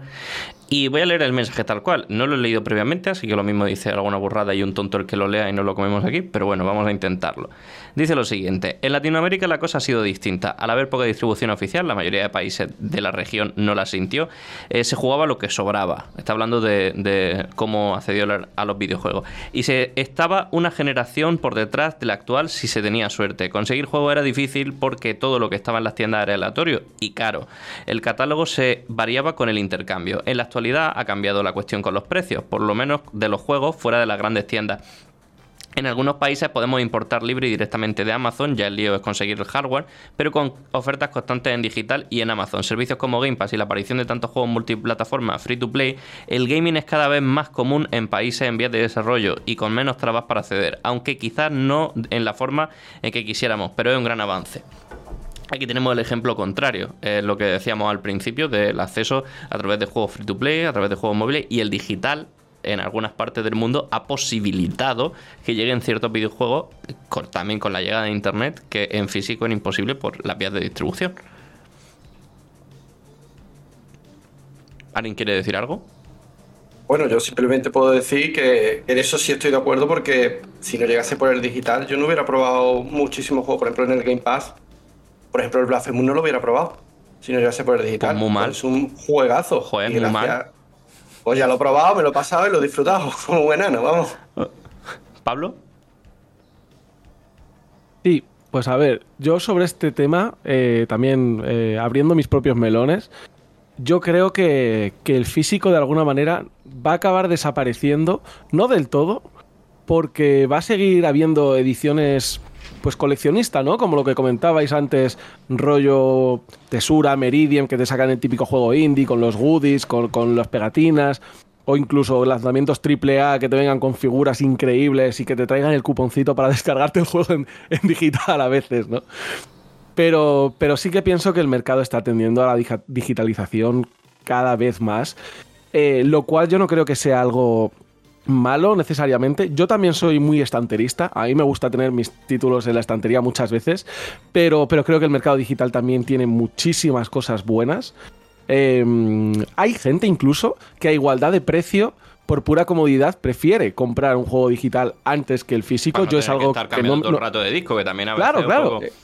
Exactamente. Yo es algo que no me plantearía, pero quiero decir que, que, al final hay distintos perfiles de jugadores, ¿no? Y, y el mercado digital tiene sus, sus pros, claro que sí. Em, En cuanto al streaming, pues al final también un paso más a nivel de, comodidad. Ya no necesitas ni, ni consola. Eh, puede tener toda la potencia de la computación en la nube eh, sin limitarte por el, por el hardware, ¿no? Por las generaciones. Problema del streaming, bueno, pues que cada vez estamos cediendo más del control a las, a las compañías, ya directamente, si no estamos conectados, tenemos una velocidad de la hostia, eh, no estamos pagando nuestra cuota, pues no podemos jugar. Pero, pero creo que es algo interesante. Yo no es, es algo que no he disfrutado todavía, pero viene pisando fuerte y creo que, creo que para quedarse y quién sabe por dónde nos va a llevar el, futuro, si, si, quizá esta sea la forma en la que se va a acabar estandarizando el uso del videojuego. Eh, quiero terminar con una nota positiva. porque, porque creo que al final, al final del todo lo que nos gusta son los videojuegos. Lo de las cajitas, los manuales, el, ir el, recuerdo de ir a casa con el juego recién comprado, con el olor a, a papel, eh, a papel del manual eh, de la fábrica, ¿no? Y, pensando en cómo ibas a disfrutar de ese juego, está muy bien, pero creo que es algo anacrónico. Es, no sé, es un poco la misma sensación que puede tener alguien que escuchar a vinilos en un gramófono. Uy, uy, uy, eh, uy, uy, uy, uy, lo que estoy escuchando. Yo tengo, el, vinilo, escuchando. Yo tengo el vinilo. Uy, lo que estoy escuchando. Va, va. Bueno, bueno, luego. No, sigue, sigue, sigue, sigue. sigue. Que, que. Mm, entonces, quiero decir, que el propio valor del videojuego, para mí, yo también no he hecho el disclaimer, pero creo que se asume que todo lo que decimos son nuestra propia opinión. Entonces, para mí, el valor del videojuego está en el videojuego en sí, no está en lo que lo rodea, no está en el formato, no está en el manual, está en el propio videojuego. Y creo que siempre va a seguir habiendo juegos nuevos por muchas compañías, por mucha Evil Corp que, pretenda sacarnos los cuartos. Va a seguir habiendo desarrolladoras, publishers responsables. Siempre habrá. Incluso aunque sean indies va a seguir habiendo compañías que, nos, que, sigan trayendo juegos que, que traten con respeto al jugador. Y creo que yo, por lo menos, voy a estar ahí para disfrutarlos, sea en el medio que sea. Javi. Es que al final el formato físico y el digital, cada uno tiene sus pros y sus contras. O sea, eh, no creo que uno debe, debiera predominar por encima del otro, más bien que ambos convivan, ¿no? Pongo el ejemplo de cuando estábamos en confinamiento, a ver, a ver cómo ibas todo por un formato físico, cuando precisamente el formato digital ahí era súper adecuado, pero porque se pueden ir complementando. Yo pienso que esa sería la mejor opción, que el formato físico va a quedar em, para gente de nicho, o sea, para peña que diga, va, a estandarizarse lo digital y habrá mm, ediciones físicas que compraremos pues los cuatro míticos de siempre que lo prefieren tocar. Porque por otra parte, y ahora yo termino con una nota negativa, al contrario que Pablo, y es que em, está muy bien esto que, estoy diciendo y tal. Lo único que yo veo inadmisible y es que no me entra en la cabeza es cómo puede ser que un juego en formato digital cueste no solo lo mismo que un, formato físico, sino a veces más. De que yo, por ejemplo, tiro siempre a comprar todo en formato físico y tiro a comprar por Amazon. En Amazon rara vez sale a precio completo. O sea, un juego de 60 euros te lo sacas igual a 45. Si lo tienes en pre-reserva y te baja de precio, 50. O sea, casi siempre te sale 10 euros más barato mínimo un juego físico, pero luego te vas a la tienda digital y lo tienes pues a 60. Me, parece completamente ilógico cuando encima pues lo de siempre, hay detrás una logística, hay materiales, etc. Como mínimo yo exigiría que los juegos en formato digital salieran a un precio reducido, al menos. Ahorrándose los costes de distribución. Eh, le voy a dar paso a Iván, pero antes quiero leer una cosa que he visto aquí en el chat de las compañeras de Phoenix Gamers, de Phoenix Games, que no sé leer. Pensamos que siempre habrá una edición física, la cual mínimo será la coleccionista, pero sí es verdad que se está digitalizando todo. Iván. No, yo es que era para responder a Pablo porque he escuchado cosas que que, que, que, bueno, a ver, eh, que si lo de la caja, toda la experiencia que hay alrededor del videojuego es, una, es anacrónico, que es irrelevante, que no sé qué. A ver, Pablo, yo creo que es que tú no lo has vivido. Entonces, creo que tú eres más joven. Entonces, como no lo has vivido. Tú me has visto la barba que tengo, hombre. Yo, claro que lo he vivido, tío. Mm, sí, sí. Bueno, pues a lo mejor no lo habrá, no lo habrá vivido con. No sé. Yo, yo creo que, que los videojuegos no son solo videojuegos. Yo creo que es una pasión. Entonces, los videojuegos tú piensas que no es como una película o como una canción que te la pones de fondo o una película que la ves dos horas y luego te olvidas de ella y te vas a la cama. Los videojuegos son una experiencia porque te hacen partícipe de ella. Entonces, no es como sentarte a ver la tele. Tú tienes que, de hecho, yo muchas noches yo no he podido jugar a un videojuego porque el videojuego te exige un poquito de concentración y, te exige de ti, ¿no? Porque si no, no puedes jugar. Entonces yo creo que el videojuego no es solamente un videojuego y disfrutar de él sin más. Yo creo que el videojuego, todo lo que rodea al videojuego es una experiencia. Entonces es como, por ejemplo, cuando la gente me dice, ¿vas a ver esta película? Y yo digo, no, yo esta película, si la voy a ver, la voy a ver en el cine precisamente porque las salas de cine se concibieron para ver películas. Entonces, lo que pasa es que ahora la gente se está mal acostumbrando a ver películas en casa a través de Netflix en un televisor, en una pantalla de 40 o 50 pulgadas. Pero el cine, lo que es el cine, la sala de cine se concibió para ver películas. Entonces, ese es su fin. Entonces, si yo, por ejemplo, hay una película que tengo muchas ganas de ver porque me ilusiona mucho, por ejemplo, Una Guerra de la Galaxia, Top Gun, etcétera, a mí, como amante del cine, no se me ocurre verla en Netflix en una pantalla de 50 pulgadas. Yo voy a verla al cine. Porque ya no solamente ver la película, es disfrutar de la experiencia, de ir a ver al cine, de, ver la reacción de las personas, de disfrutar del, del, audio en Dolby, y, todas estas. Ahora, si tú me dices, no, una película, como tú dices, anacrónica o irrelevante, de un rato de Netflix, de esta típica chorra, pues sí, te la pones un rato y luego te olvidas de ella y, te pones a ver otra cosa. Pero si tú de verdad amas el cine y te gusta el cine, tú vas a vivir la experiencia completa. Pero no te quedas a medias. Esto es como echar un polvo a medias. No, tú el polvo lo echas entero y lo terminas. Y terminas el acto y, lo, y, quedas como un señor. Y sales por la puerta grande con rabo y oreja. Entonces, pero eso de quedarte ya a medias, pues no, tío. Yo es que yo ahí no lo comparto, tío. Lo siento. Fer. Sí, bueno, eh, yo creo que lo de repartir carnes de cinéfilo o de gamer en función de cómo, dónde o cuándo juegas, es, eh, me parece que es un error, claro. O sea, yo disfruto mucho yendo al cine, pero disfruto también mucho viendo películas en filming en mi casa. Entre otras cosas porque me permite acceder a un catálogo de contenidos que en el cine simplemente no lo tengo. Ayer estuve viendo Ran y no puedo ver Ran en el cine porque no la echan en ningún cine. Entonces, que me digas que si no voy al cine a verla, estoy viviendo una experiencia mediocre, pues, pues no puedo estar más en desacuerdo. O sea, me estás diciendo que verla en casa es igual que verla en un cine. ¿Me estoy diciendo, que no la puedo ver en el cine porque no está. Pero, pero eso es distinto. Si tengo que elegir entre verla en mi casa o no verla, pero creo que es mucho positivo verla en mi casa. Me, estás hablando de un caso especial de una película no, no, te estoy hablando película no puedes verla en el cine. No, te estoy hablando del caso del 99% del cine, porque en los cines están las películas actuales.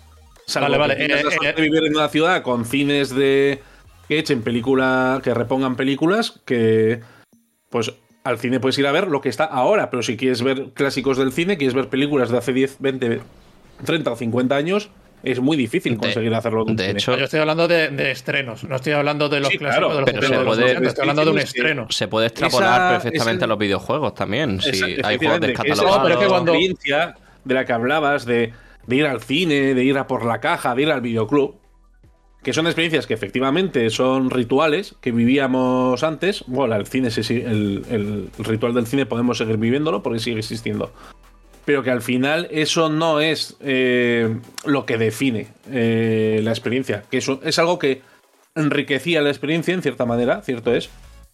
Pero creo que, que se puede disfrutar muchísimo tanto del cine como de la música, como de los videojuegos, de una manera más doméstica. a mí ha habido gente que me han dicho que se han esperado dos semanas a que se estrenara The Batman en el cine para verla en HBO en su casa. ¿Me estás diciendo que ver The Batman en casa es igual que verla en cine? ¿Me estás diciendo eso?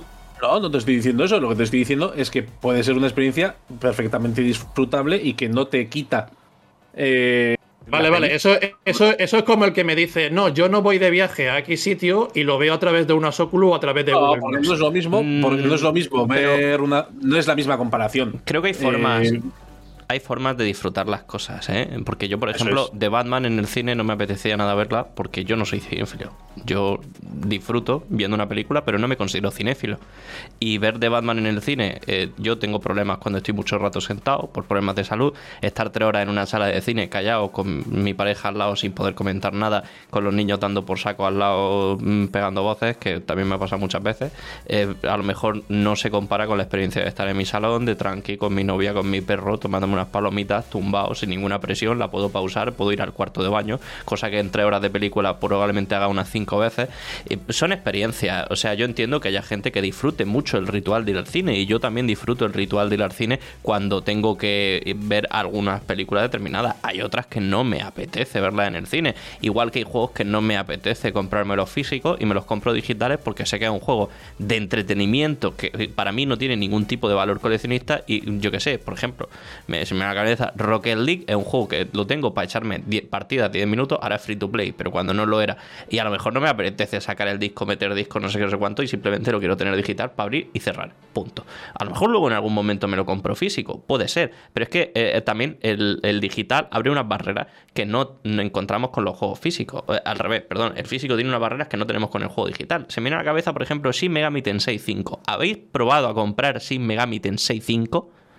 El juego de Switch es imposible, porque sale una tirada limitada, se venden todas, Nintendo no produce más y todos los cartuchos se venden a 70, 80, 90 euros. En digital lo tiene a 30. Puede acceder. Y lo que quería comentar también, antes que me he liado con lo del cine, perdón, es que la experiencia de la digitalización de los videojuegos la hemos vivido ya con la música. La música eh, es, estaba el, el LP, todos lo conocemos, que puede ser extrapolable a eso que comentabas de, ir con tu caja a tu casa y verla por el camino y tal, ¿no? Pues con los LPs, con los CDs teníamos esto, desaparecieron los LPs, desaparecieron los CDs, parecía que todo se iba al digital y a Spotify, que es lo que impera ahora, pero el LP ha vuelto y se vuelven a vender LPs. Y donde antes no había donde antes en, el Carrefour no había LPs, o en la FNAC, o donde fuera, ahora vuelve a haber LPs y se venden y, y salen muchos discos nuevos en LP porque la gente que quería el LP, pues se ha hecho notar, lo ha reclamado y ha conseguido que le vuelvan a editar su música en el formato que ellos querían y no tener que verse limitados simplemente a Spotify o a Prime Music. Y creo que con el videojuego pasará va por el mismo camino. De hecho, el Seguirá mucho al digital, pero al final acabará dando la vuelta y por lo menos para un nicho seguirá existiendo ese modelo físico. El cine lleva muriendo desde que salieron las plataformas de streaming, eh, llevan anunciando no, el su cine muerte. Lleva muriendo desde que salió el sonoro. Desde el DVD. el sonoro. Desde que anunciaron, desde que, anunciaron su muerte, yo, yo qué sé cuántas cosas pasado y ahí siguen habiendo salas de cine. Y lo mismo pasa con lo que tú has dicho de los LP. Eh, eh, los LP han vuelto porque tienen sentido, porque los CDs ya no tienen sentido porque el CD te da lo mismo que el digital, pero es como un formato más, además no tienes dónde leerlo. El LP ha, obtenido el, heredero, e, es el heredero del romanticismo del físico. Y, hay, un, hay un problema hay un problema, un segundo a cabo, hay un problema en los videojuegos con respecto al LP y con respecto al cine, y son los formatos. Eh, un LP es un LP. Tú lo puedes reproducir en un, en un tocadiscos Sony, en un tocadiscos Panasonic, en un tocadiscos Philips o donde quieras, pero es un LP y va a ser un LP dentro de 30 años que podrás comprarte un tocadiscos nuevo y podrás tocarlo igual. Ahora, un juego de Switch solo se va a poder reproducir en una Switch. Y funcionará mientras la Switch funcione y mientras la Switch tenga soporte. Porque la Switch es una consola, pero no es una consola, es un servicio. Es un servicio que funcionará mientras le estén dando soporte. Y el día que dejen de darle soporte, será un servicio que funcionará de forma residual hasta que deje de funcionar. Y luego ya te jode. Y ahí es donde quiero plantear un tema. Para, tanto para el acceso como para la conservación de videojuegos que es la piratería. Termina Iván lo que iba a decir y vamos con este tema.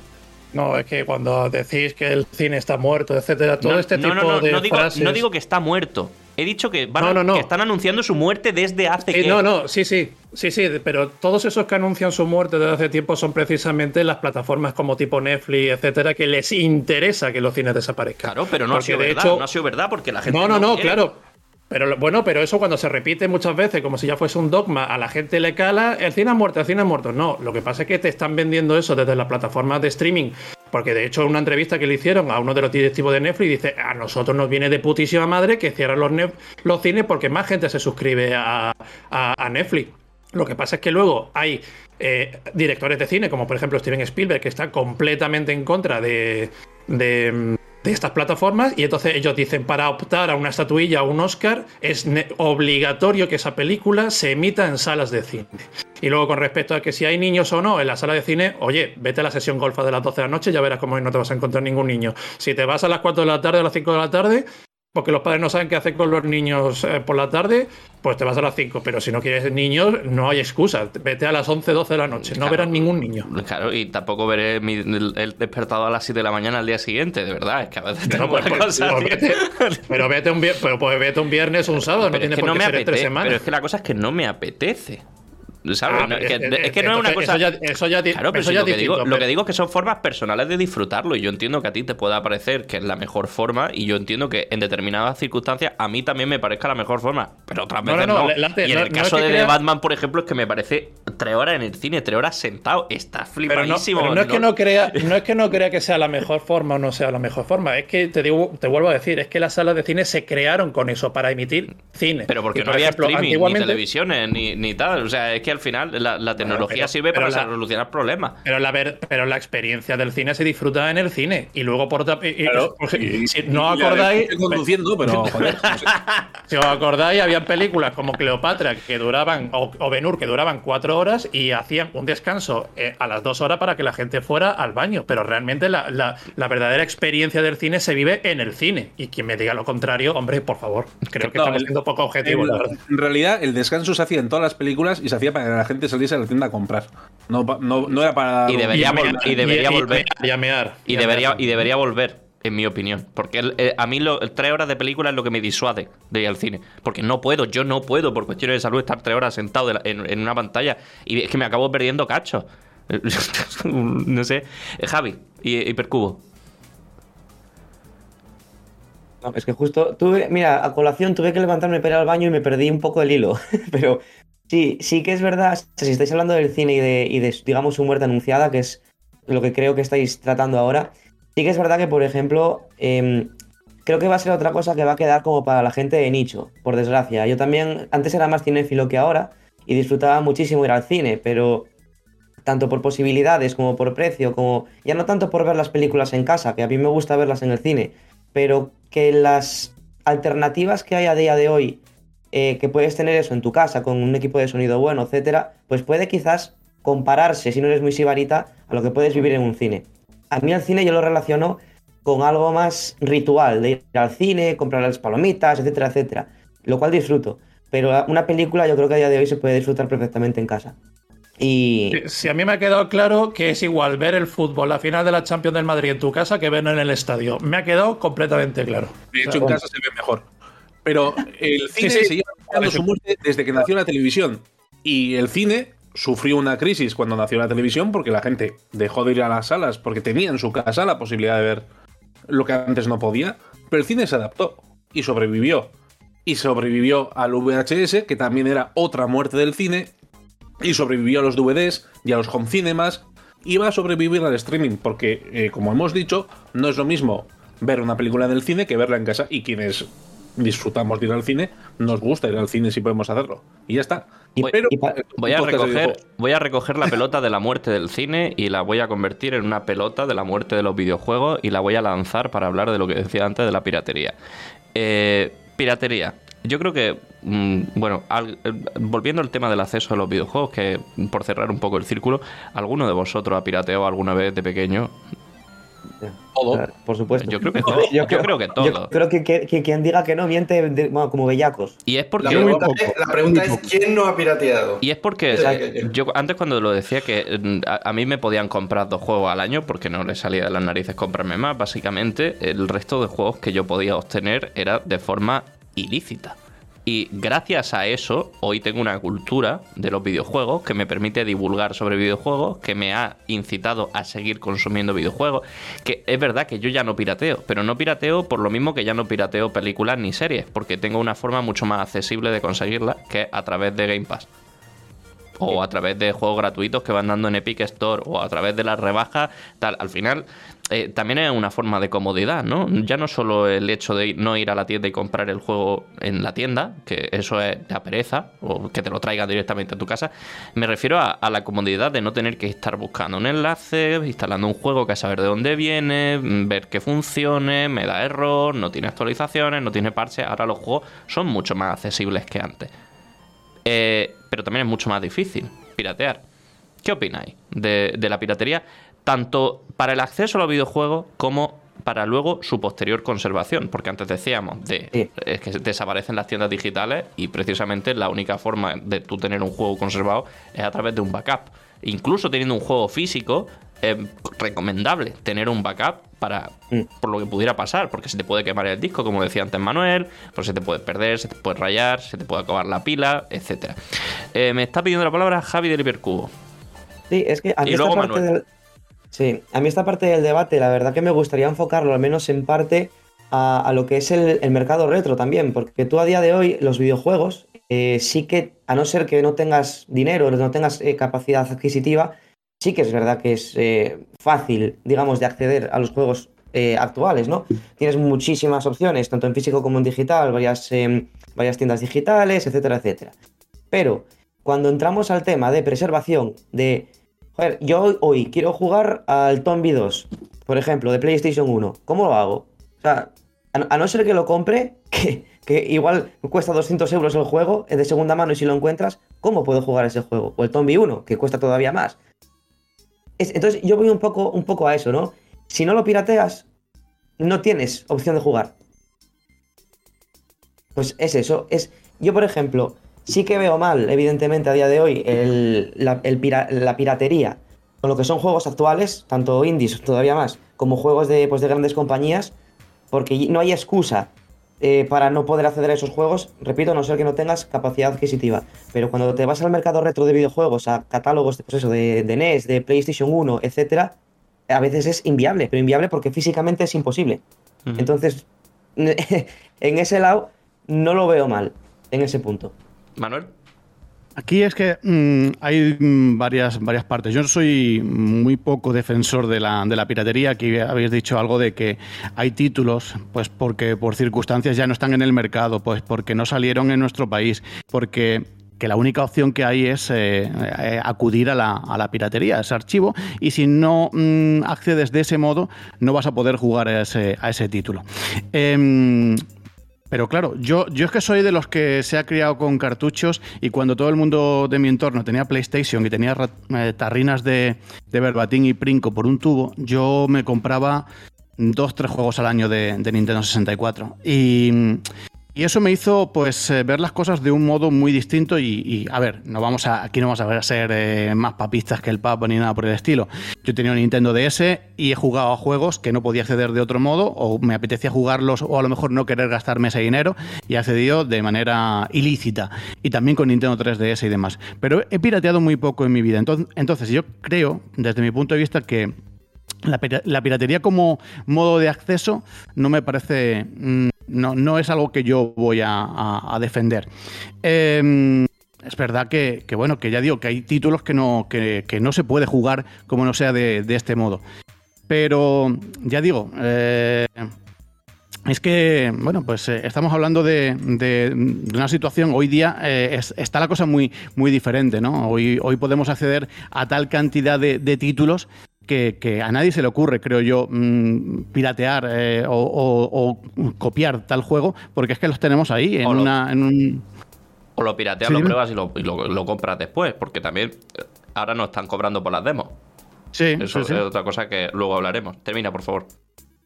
No, eso, que, bueno, que la piratería como tal, pues eh, no sé, yo no soy muy partidario de, defenderla, es verdad que quizás un poco por eso, ¿no? Pues porque yo en su día, pues tenía los juegos que tenía, eh, los disfrutaba al máximo, me sacaba las 120 estrellas del Super Mario 64, me acababa el Zelda Ocarina of Time hasta, vamos, hasta donde no podía llegar más y yo veía que todos mis eh, amigos tenían mm, juegos que ni habían, habían probado. ¿eh? Entonces yo eh, tengo esa filosofía un poco de, de, jugar y por tanto no lo, no lo recomendaría. Por ese, yo en mi época no podía permitirme el lujo de, de poder comprar muchos juegos, pues mm, jugaba lo que buenamente podía. Mm, no sé, yo ya digo, como puerta de entrada no es algo que yo defienda, quizás un poco porque me tocó estar en el, en el bando de, Nintendo y, con, con, los cartuchos de Nintendo 64 ya se sabía. Eh, entonces, bueno, eh, esa sería un poco mi, opinión. Pero vamos, que, A ver, venga. Pues mira, Manu, yo estoy en tu bando también y fíjate que yo tuve, he tenido todas las PlayStation, tuve Play 1 sin chip y Play 2 sin chip, o sea que imagínate también eh, que, yo nunca he pirateado y que estoy absolutamente en, en contra. Dicho esto, tengo que decir que es una posición personal ética mía, porque yo no me siento a gusto eh, pirateando. Allá cada cual con, lo que haga. No soy partidario ni mucho menos de criminalizar la, piratería. Eh, hemos copiado discos mm, de música por un tubo, o sea que aquí no vamos a. Yo eh, soy el primero que me he descargado música, que me he descargado series cuando no había Netflix, o sea que siempre por alguna razón he tenido más respeto por decirlo así, al mundo del videojuego. Pero ya digo que no soy partidario ni mucho menos de castigarlo. Allá cada uno lo que quiera comprar, lo que quiera piratear. Yo es que me quiero gastar el dinero en películas sí, en videojuegos no. Yo es que me lo quiero gastar en cerveza. A mí me da igual. Yo digo lo que yo hago y lo que a mí me, ha parecido bien.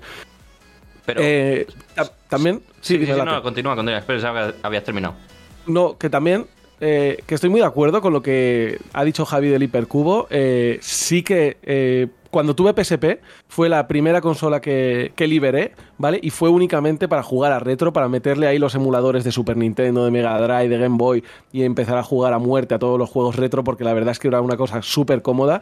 Y yo tengo que decir que a mí no me parece que emular sea piratear. Bueno, las noticias que han salido ahora de emulador de Play 4, emulador de Play 5, que son consolas con la vida comercial activa, claro, esto sí que es piratear, evidentemente, pero emular una, una Super Nintendo, para mí no es piratear.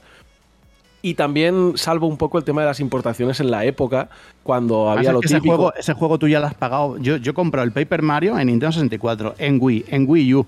Y si yo ahora me lo bajo para jugarlo en otro sitio, ¿me van a decir que yo estoy mm, haciendo algo ilegal cuando he pagado ese juego tres veces? Claro. que no tiene sentido. Yo en PSP también he pirateado juegos que tengo en Play 1 y al final por la comodidad de lo portable y tal, pues te lo, te lo pones ahí. Las backups, lo que decía antes, de tienes tu backup de conservación. Si es que al final tienes tu juego. Mm, o sea, yo esto, por ejemplo, lo hago mucho. Yo colecciono mis juegos retro, que me los voy comprando de vez en cuando cuando los veo por Wallapop y tal, pero también cuando una consola acaba su vida útil y la tengo ahí comiendo polvo en la estantería, también lo que hago muchas veces es liberarla y le descargo muchas backups. La mayoría de veces no juego, simplemente es por mm. tenerlas, por tenerla ahí mm. de archivo, porque yo no sé lo que puede pasar mañana, porque a mí Sony me ha demostrado que me cierra la tienda y me quita el juego.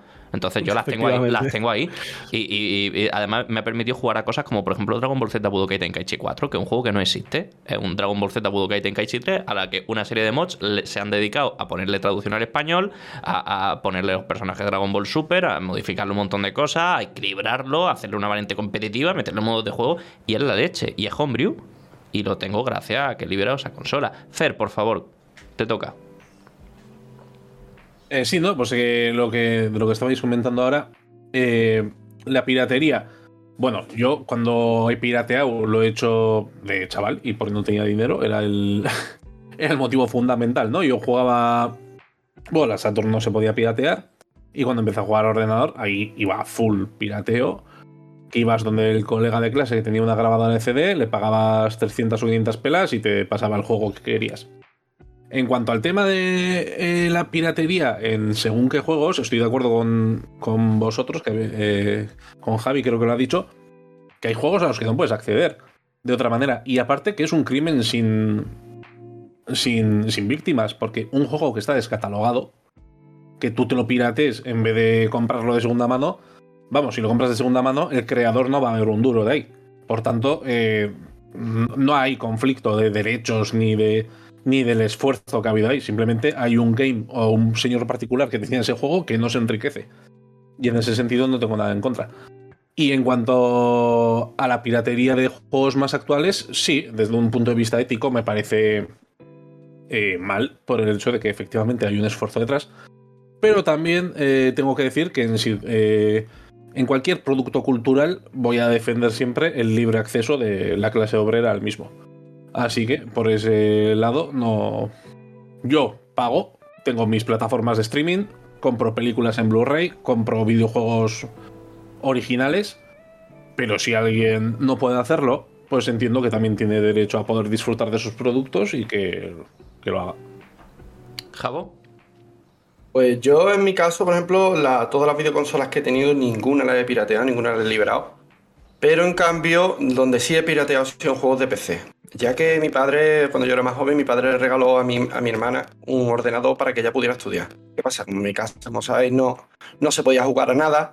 tampoco en mi pueblo teníamos muchas tiendas de videojuegos, pues entonces la única opción que yo tenía de poder jugar a videojuegos era pirateando, sin, primero sin que se enteraran mis padres de que me estaba comprando un videojuego y después porque no tenía la opción de comprarme ese videojuego. Entonces, por, ejemplo, el Diablo 3 sí me lo tuve que piratear, algún FIFA, el Age of Empires.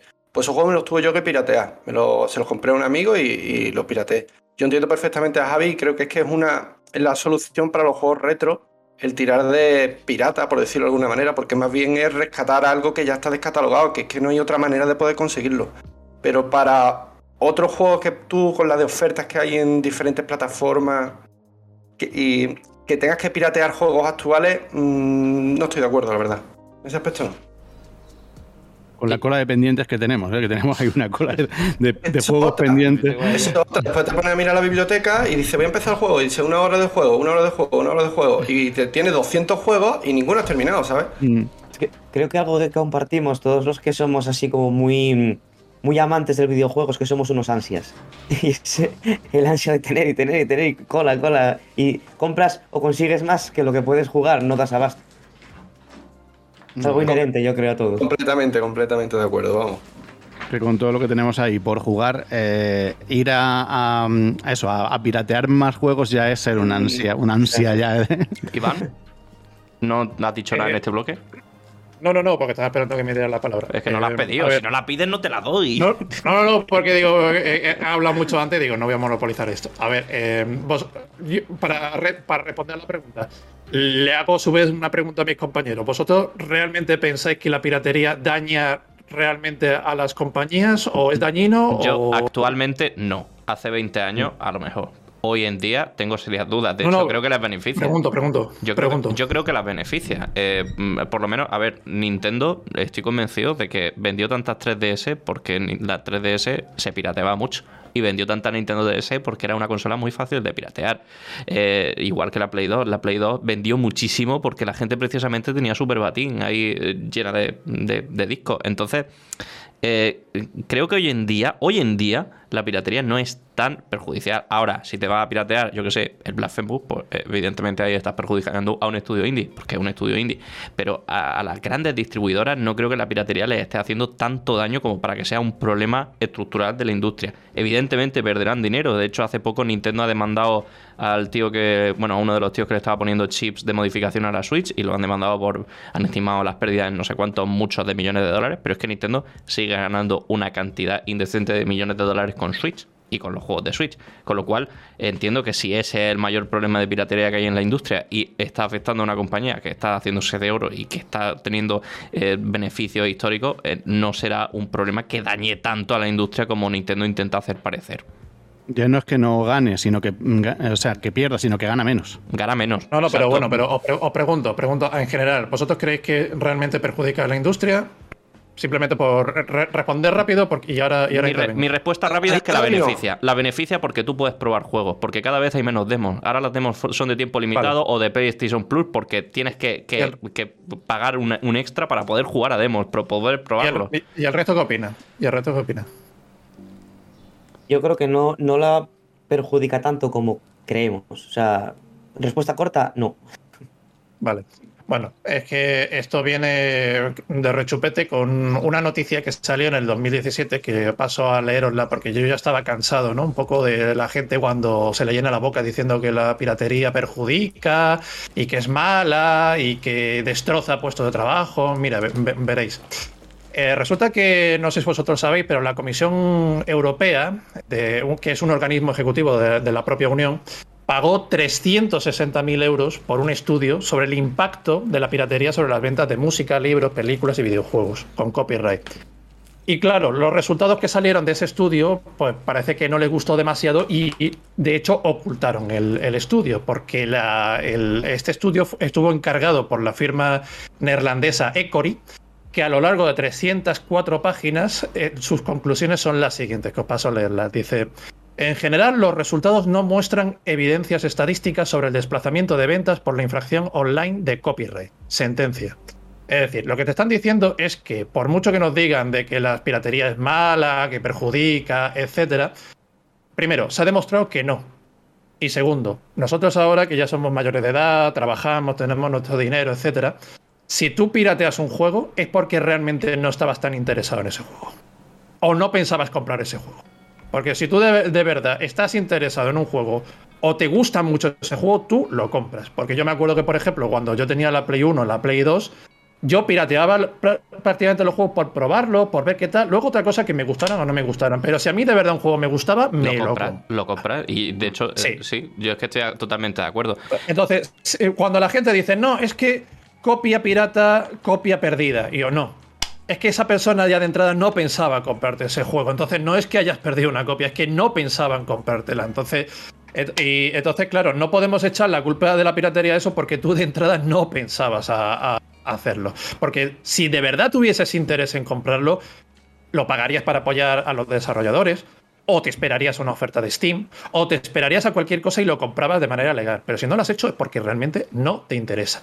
Y luego, por otra parte, si os acordáis, cuando salió em, el furor llamado Juego de Tronos, a uno de los eh, responsables de la serie, uno de los creadores, le preguntaron que qué tal le estaban eh, perjudicando o beneficiando la piratería a lo que es el consumo de la serie. Y el tío dijo, no me acuerdo las palabras textuales, pero básicamente dijo, a nosotros la piratería nos está viniendo de puta madre. Porque a estamos... Claro. Sí, sí, no, porque ya no solamente por eso, porque estamos llegando a un público que no conocía la serie y que gracias a esto nos están conociendo muchas personas y aunque no paguen la suscripción a HBO, pero se compran la taza, se compran la camiseta o le compran la colección en DVD a su primo ¿Me, sigues? Es decir, es que realmente la piratería, eh, o cuando dicen que, perjudica, es que es mentira, porque alrededor de, un videojuego, alrededor de una película, no solamente están los propios videojuegos per, se, está el merchandising. Que no, lo estamos teniendo en cuenta. De hecho, Pokémon es la franquicia que más dinero genera, dinero genera de la historia y lo hace todo a través de ingresos paralelos, no de los juegos de la saga principal. Tanto Pokémon Go, que es un gratuito, como el merchandising. Eso lo hablamos en una ocasión en uno de nuestros programas. Pokémon, como tú bien has dicho, es la franquicia de videojuego que más dinero genera de la historia. Y no precisamente por vender de videojuegos. videojuego y en general, creo, ¿eh? Sí, sí, no, no, sí. Pero no por, precisamente no es por vender videojuegos, porque te están sacando todos los años 500 muñecos y 500 bichos y hay gente que compran el peluche, que compra la camiseta, que compra no sé cuánto, y sí, y aunque a ti no, y aunque tú hayas pirateado el juego, pero por hacer la gracia te compras el Pikachu. O se lo compras a tu primo, o se lo compras a tu sobrino, o a quien sea. Y entonces tú ya estás pagando. Quiero darle paso a, Sí, termina, le damos paso a Fer y luego Pablo. No, que simplemente decir que cuando alguien, sea compañero o no, diga, no, es que eh, piratearlo es igual a, a perder una venta o una copia de venta. Yo, no, no, no. Por favor, no nos equivoquemos. Es que tú de entrada no pensabas comprar ese juego. Entonces, entonces tú lo, has, tú lo has jugado porque lo has pirateado, pero tú de entrada no pensabas comprarlo. Entonces no se ha perdido una copia. Simplemente no pensabas hacerlo. Pero no se ha perdido ninguna copia. Fer. Sí, no, eh, este debate es tan viejo como la mula, ¿no? Eh, cuando teníamos todas las polémicas con la SGAE y David Bravo eh, como adalid del movimiento de, de hecho a copia privada. Y eso que habéis dicho, un, no, no equivale una descarga a un producto sin vender. Que hay gente que efectivamente se lo descarga todo y no paga nunca nada. Sí, pero es un. Son excepciones. Es un porcentaje pequeño y realmente eh, no afecta negativamente. Porque es lo que, lo que acaba de decir él. Que todo. Esto lo expresaban muy bien en. En un podcast de. De humoristas que era. Joder, no me acuerdo del título. Pero eh, lo que venían a decir era que existía una creencia de que para tú triunfar en el mundo de los cómicos tenías que desbancar al que estaba encima y que eso era un error. Que lo que, lo, que tú podías llegar simplemente porque cuantos mejores cómicos hubiese, más fans de la comedia iba a haber. Entonces todo el mundo, el pastel iba a ser mucho más grande y todo el mundo se lo iba a poder repartir mucho mejor. Ese es el espíritu de la iniciativa Podgaming, de hecho. Y aquí pasa exactamente lo mismo, que es, eh, aunque haya gente que se lo baje, pues como bien has dicho, está el merchandising, están los productos aledaños, y cuanto más se habla de un producto, al final más gente que a lo mejor no habría llegado a él, va a llegar y va a pagar por ese producto y al final hoy por hoy, aunque seguramente en números brutos exista más piratería que existía cuando teníamos la NES, hay mucha más gente jugando a videojuegos y la industria del videojuego factura muchísimo más dinero del que facturaba en 1990 cuando piratear era muy difícil O bueno, estaban las Nintendo, claro, que todos teníamos una. Pero en aquella época donde el usuario no podía piratear, no tenía los medios técnicos, la facturación de Nintendo, de Sega y de compañía era muy inferior a la de hoy en día, donde todo el mundo puede piratear. ¿Por qué? Porque cuanto más industria hay, más consumidores hay y más dinero se gana. Exacto. ¿Pablo?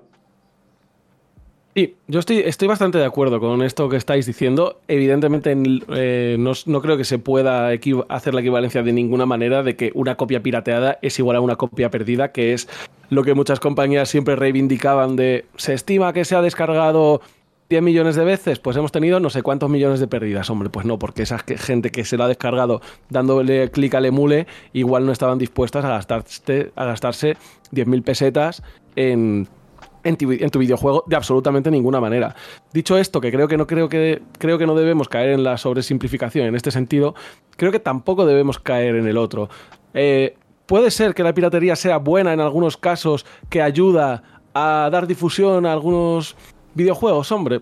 Pues puede ser, seguramente, seguramente muchas veces sea así, pero creo que no deberíamos caer un poco en la falacia de que la piratería es buena para la industria porque eh, potencia siempre eh, y hace crecer a la industria y da difusión. Ya digo, puede ser que a veces sea así, pero, pero probablemente muchas otras veces no. Eh, aquí me mantengo un poco me mantengo un poco al margen porque tampoco tengo ningún ejemplo concreto que, sepa de un juego que haya sido muy pirateado y sin embargo que haya sido un fracaso, que la compañía haya tenido que cerrar por culpa de, de, la piratería, ¿no? Porque no ha tenido. Porque luego las ventas no han acompañado. Probablemente esto se debe también a la razón de que los juegos que más se piratean son los que también más se venden. Entonces, suelen ser juegos muy exitosos los que se piratean mucho. Entonces, vale, ¿hacen que vendan menos? Sí, pero aún así están vendiendo una puta burrada. Y además, em, además las compañías, eh, esto no llevándolo a juegos concretos, ¿no? Pero PlayStation, eh, PlayStation 2, Wii, Nintendo DS han sido consolas que han arrasado han sido también en parte gracias al factor piratería. Si no hubieran sido tan fácilmente pirateables, esas consolas no hubieran vendido tanto y por contra nos hubieran vendido luego tantísimos juegos. O sea que es verdad lo que dice, lo que dice Pablo de que no creo que la piratería sea eh, algo que debamos defender como positivo, pero está claro que las compañías que más han arrasado con sus consolas, curiosamente eran las que más fácilmente pirateables eran. Sí, así es. De hecho, sí. y, ya, para terminar, lo que y, defender un poco mi postura, que también la he dicho un poco al principio, yo no pirateo y no me ha gustado nunca piratear. Ya digo, emular no lo considero piratear, ¿vale? Pero yo no me, no me gusta la piratería. Eh, no por el daño que haga a la industria o no, es por un tema moral mío, por un tema ética de que yo no me siento bien, de que si una persona o un equipo de personas han estado haciendo X juego durante X tiempo y han decidido lanzarlo a la venta eh, a X dinero o han hecho un acuerdo con un publisher que ha decidido lanzarlo a la venta a X dinero, yo personalmente no me siento bien descargándomelo gratis. y, además es que no tengo ninguna necesidad porque puedo esperar a que baje de precio, puedo alquilarlo, anda que no alquilaba yo en los tiempos del blockbuster. O sea, las alternativas incluso en aquella época eran grandes también para, una, para, alguien joven como yo. Entonces creo que no está justificada de ningún modo la piratería, pero esto ya digo es desde mi, mi propia percepción. Bueno, pues vamos a ir terminando este programa, este segundo programa de la iniciativa Podgaming. Os dejo cerrar un minutito cada uno si queréis. El tema, en general. Empezamos por orden, ¿queréis? Si no queréis, no, ¿eh? Sí, sí, Venga, como conclusiones. Venga, pues empiezo por orden de cámara. Javi del Hipercubo. Sí, conclusiones. Conclusiones de, este tema. Pues nada, básicamente. del podcast, o sea, un minuto tampoco te ah, voy a cortar. Vale, nada, pues mira, básicamente este tema como conclusión te diré pues con lo que comencé, ¿no? De que yo la piratería en términos generales con juegos actuales la veo mal, especialmente cuando estamos hablando pues de, de juegos de estudios indie, pero que la veo menos mal, incluso la veo bien cuando ya se traslada al tema retro o juegos descatalogados que de otra manera sería física o digitalmente imposible de acceder, ya sea por imposibilidad de, de stock, de tiendas digitales o de precio de segunda mano. Entonces en ese caso la piratería que para mí emular sigue siendo piratería, em, es, positiva, porque no hace más que acercar productos que de otra manera no, no podrías acceder. Y como conclusión del podcast, pues que qué majetes que sois todos, hombre. Que tenía muchas ganas de venir, que em, la expectativa era alta y la habéis superado con, con, creces. Me ha gustado mucho, me ha pasado las dos horas bastante rápido y los temas fueron muy interesantes. La pena es que em, el podcast, o sea, dure dos horas y no dure otras dos más. Me arrepiento igual de... Estoy muy cansado. Pero, pero, pero que da para, da para mucha discusión y que salen temas muy interesantes y que, joder, se nota que tenéis un conocimiento bastante exhausto de todo lo que se está hablando. que quiero jugar al Mario Strikers. Jabo. o sortudo que tienes el Mario Strikers con la, con la Switch. Yo que ni la tengo ninguna de las dos. Yo me tengo que conformar con el Rocket League. O bueno, yo el tema de, la piratería, pues opino igual que, que Javi, que yo creo que para juegos retro, para tirar de juegos que ya están descatalogados, pues mira, es que no tienes otro remedio si quieres jugarlo, pues tendrás que hacer eso. Tendrás que piratear. Pero para juegos actuales, para empezar, no lo veo necesario. A lo mejor si tú te. A ver, a un juego muy caro, pues lo puedo medio entender. Pero con las ofertas que salen en todas las plataformas, si. también te puedes esperar un, añito, como hago yo. Yo me espero un par de añitos a veces para comprarme algún título. Porque me resulta muy caro y sé que va a bajar de precio y me lo, pago entonces. Pero también es verdad que la piratería pues, ha funcionado desde hace un montón de tiempo para poder entrar en este mundo. Yo, a mí, por ejemplo, me ha, servido para eso. Pero claro, a, día de hoy lo veo un poquito más, más, innecesario. Y con respecto a conclusiones sobre el podcast, pues me lo he pasado de maravilla, la verdad. Me he reído bastante porque había momentos bastante curiosos, por decirlo de alguna manera. Y, nada, que es que impresionado de la cantidad de conocimientos que hay aquí y, que ha sido una, genial idea eh, la iniciativa, como he dicho al principio, y que gracias a David por, por, esto y darnos esta oportunidad de, de este escaparate de conocernos todos. Manuel. Pues eh, sobre el tema, bueno, hablando mm, quizás no tanto de la piratería, pero sí del acceso a, los videojuegos, pues yo creo que, bueno, que siempre que mm, haya opciones, eh, posibilidades de que, de que mm, tanto nosotros como las nuevas generaciones se vayan acercando a este hobby tan maravilloso, pues, pues bienvenido sea. Es verdad que bueno, que aquí algunos tenemos más años que un bosque y tiramos más de lo clásico, de, ese juego retro o ese juego edición física, pero lo que está claro es que, bueno, pues el tiempo nos marca que vamos a tener que, que vamos a tener, no, que ya nos estamos adaptando a otras maneras de jugar, a otras maneras de entender el videojuego y de, consumirlo. Así que yo creo que, bueno, lo importante, eh, como decía, creo que Pablo, eh, lo importante es jugar. Eh, si me dan la posibilidad de seguir comprando en físico y seguir comprando esa edición coleccionista guapa, yo voy a estar ahí, en ese, en ese ambiente retro. Pero si el día de mañana la única opción que voy a tener de jugar a un videojuego es a través de cloud, pues aunque sea muy negado hoy día, mm, está claro que lo importante será jugar a videojuegos y que, que eso es lo que nos ha traído aquí al fin, al fin y al cabo. Y hablando de eso, de lo que es la iniciativa Podgaming, pues... Enhorabuena, Bernie, por, porque no es fácil eh, agregar eh, a tantísima gente con esta misma pasión que tenemos todos. Yo también me lo he pasado en grande, la verdad es que ha sido un rato buenísimo. Eh, algunos ya los conocía de haber compartido micrófono en otro sitio, a otros pues ha sido la primera vez y espero que no sea la última. Así que, bueno, un auténtico placer y, ya digo, pues seguimos para adelante con esto que tanto nos mola, los videojuegos y los podcasts. Pues nada, yo sí, yo nada, también sobre el tema del acceso a los videojuegos, repito un poco lo que dice Manu, que me ha, robado, las palabras, así que tampoco he visto, quiero... He visto el guion y he dicho, voy, voy a por él. Pero sí, sí, yo coincido plenamente, creo que lo importante es seguir jugando a videojuegos, el acceso va cambiando a medida que las tecnologías y que las propias generaciones de jugadores también van cambiando sus necesidades. Pero, mm, pero lo importante son los juegos, vamos a estar ahí siempre. Y, bueno, pues habrá que ir amoldándose a las, a las prácticas que más nos gusten y las que no, pues como muy bien decía Iván también antes, eh, la única la, mejor manera de quejarse no es poner twitters ni nada, la mejor manera de quejarse es no comprando y no siendo partícipe. Así que ya sabéis que no comparta este tipo de cosas, pues, pues es lo que tiene que hacer. Y sobre el programa, pues nada, la verdad es que ha sido un auténtico gustazo estar por aquí. Me lo he pasado de fábula, os he conocido también a algunos que no os conocía. Y, y, nada, me ha encantado. Espero que los oyentes lo estén disfrutando también y la gente que nos ve en directo. Ha sido un poco más larguito de lo que habíamos planeado, pero creo que eso es una muestra más de, que, se ve lo, bien que lo hemos estado pasando. Así que, que, nada, encantado chicos, ha sido un honor además estar aquí y, y nos vemos en la próxima. Iván.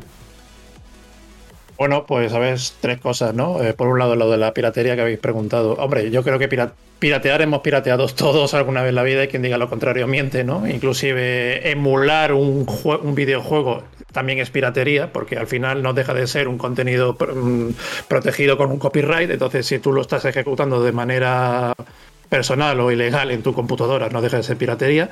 Pero bueno, yo creo que piratería y, ha, existido siempre y siempre va a existir. Entonces nosotros, por ejemplo, ahora que ya somos adultos, que tenemos nuestro dinero, tenemos nuestra economía, ya no es tan necesaria como antes, ¿no? Porque es verdad que antes, por los medios de los que disponíamos y el poco dinero, pues obviamente tendríamos que recurrir a esto, ¿no? Pero hoy, gracias al Game Pass, a nuestra economía, al gran catálogo de videojuegos que hay, pues es verdad que ya no es tan necesario.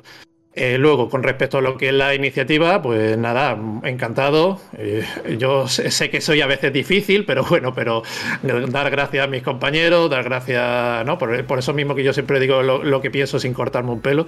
Entonces, pero bueno, pero doy las gracias a, todos, en especial a, a, David por la iniciativa, que la verdad que está, está muy chula.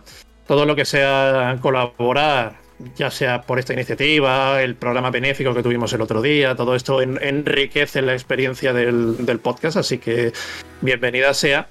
Y ya como, como final es que hoy, gracias a vosotros, he aprendido una valiosa lección y algo que me va que me ha hecho creer de nuevo en Dios y, que, y que ha cambiado mi vida para siempre. Es que me he dado cuenta que ver una película en casa es igual que verla en el cine y me he dado cuenta que ver un partido de fútbol en casa es igual que ir a ver es igual que ir al estadio, inclusive que se disfruta más en casa se que nota, Se nota que no has tenido que ir a un ah. estadio a montar los micrófonos y estar ahí hasta las 12 de la noche cuando te la suda el fútbol. Y se nota Sí, sí, pero que, pero que gracias a vosotros he descubierto que disfrutar del fútbol es más placentero disfrutarlo en casa con unos ganchitos que estar allí en el propio estadio con la afición, gritando y tal. De, verdad, que muchas gracias, de verdad. Hoy he aprendido mucho gracias a vosotros. No, hay de qué, Iván. La verdad que es que hay un momento en la vida en el que hay que abrir los ojos y darte cuenta de esta clase de... No, no, por supuesto, por supuesto. Encima de todo. Yo, por supuesto, mira, ahora mismo son las 12 y 22. Eh, a, las 10 yo era ateo, era ateo, no, no creía en Dios y hoy, gracias a vosotros, vuelvo a ser creyente, creo en Dios, en la Virgen, en los espíritus y, muchas gracias, de verdad. ha sido muy, muy revelador. Perdona que te diga, pero todo lo que se pueda hacer en calzoncillo automáticamente es mejor.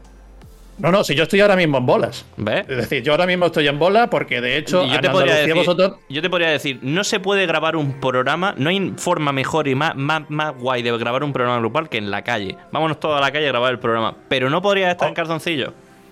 Calzoncillo por eso, por eso estás en cámara, tío, ¿sabes? Porque están bolas. Hombre, como poder, como poder puedes. Otra cosa es que luego haya alguien que te denuncie arroba policía, ¿no? Pero yo ahora mismo, si me preguntáis cómo yo estoy ahora mismo, yo ahora mismo estoy en bola. además, que ahora mismo estamos a más de 30 grados, aquí en Málaga, que hace un calor de la leche, que aquí con el ventilador, es decir, es que cuando se viene a grabar, se viene, hay que venir no solamente a grabar a gusto, sino cómodo. Así que digo, pues, pues ahora mismo yo me siento cómodo y fresquito.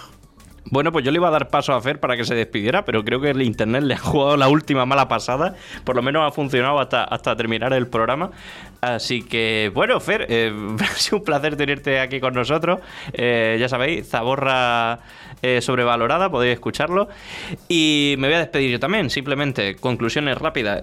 yo creo que los videojuegos son cultura, la cultura tiene que ser accesible y que, como bien habéis dicho, los videojuegos son lo más importante. Los formatos y todo lo demás es secundario. Estoy encantado de que sean cada vez, eh, que se estén democratizando cada vez más, que cada vez se vayan eliminando barreras de entrada y ya no solo juegos free to play. El hecho de que tú no necesites tener poder computacional en tu casa para poder jugar a cosas a través del cloud es un avance, sobre todo ahora que el poder computacional es cada vez más escaso y cada vez más caro. Ahora, esto considero que es una espada de doble filo. Mira, vuelto Fer, menos mal que estoy aquí haciendo tiempo.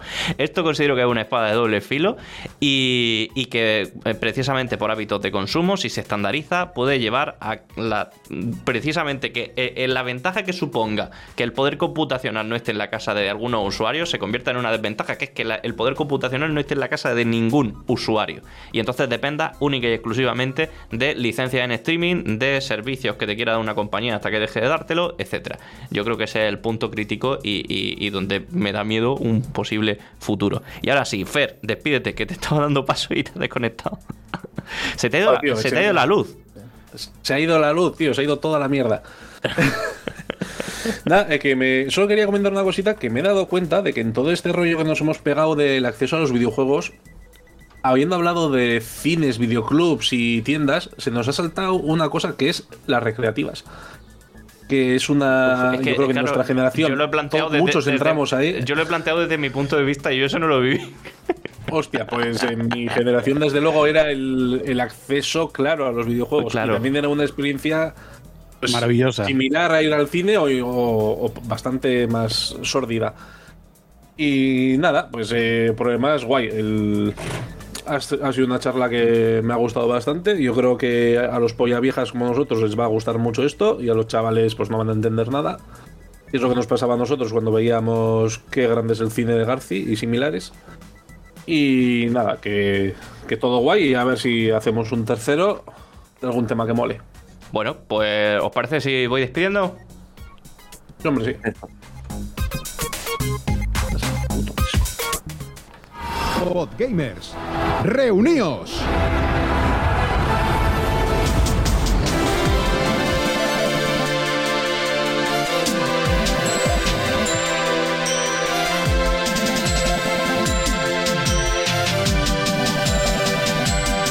Bueno, pues ahora sí, este ha sido el episodio segundo de la iniciativa Podgaming. Hemos hablado de acceso a los videojuegos, de formas de consumo y de futuribles. También hemos tocado bastante el tema de la piratería. Eh, Yo me lo he pasado muy bien, ha sido un placer estar con vosotros. Ha sido una pena los compañeros que finalmente no han podido estar, David Ciruela, Mauri Parra, eh, Monse de Invisible Movement. No sé si me estoy dejando a alguien, sería horrible, la verdad. Eh, si, me he dejado alguien, por favor, que nos lo escriba en comentarios y ya me echará la bronca. Y nada, ha sido un placer enorme haber podido dirigir este segundo episodio. Ya sabéis, soy Latecast de Distrito 42 y ya nos veremos en unas cuantas semanas. Yo no estaré ya por aquí, espero que alguien me suceda. La música que estáis escuchando ahora mismo es de Iván, de Pixel Sonoro, el mejor podcast del mundo mundial, ya sabéis. Y ya está, nos vamos, nos despedimos. Hasta luego. Adiós. Adiós.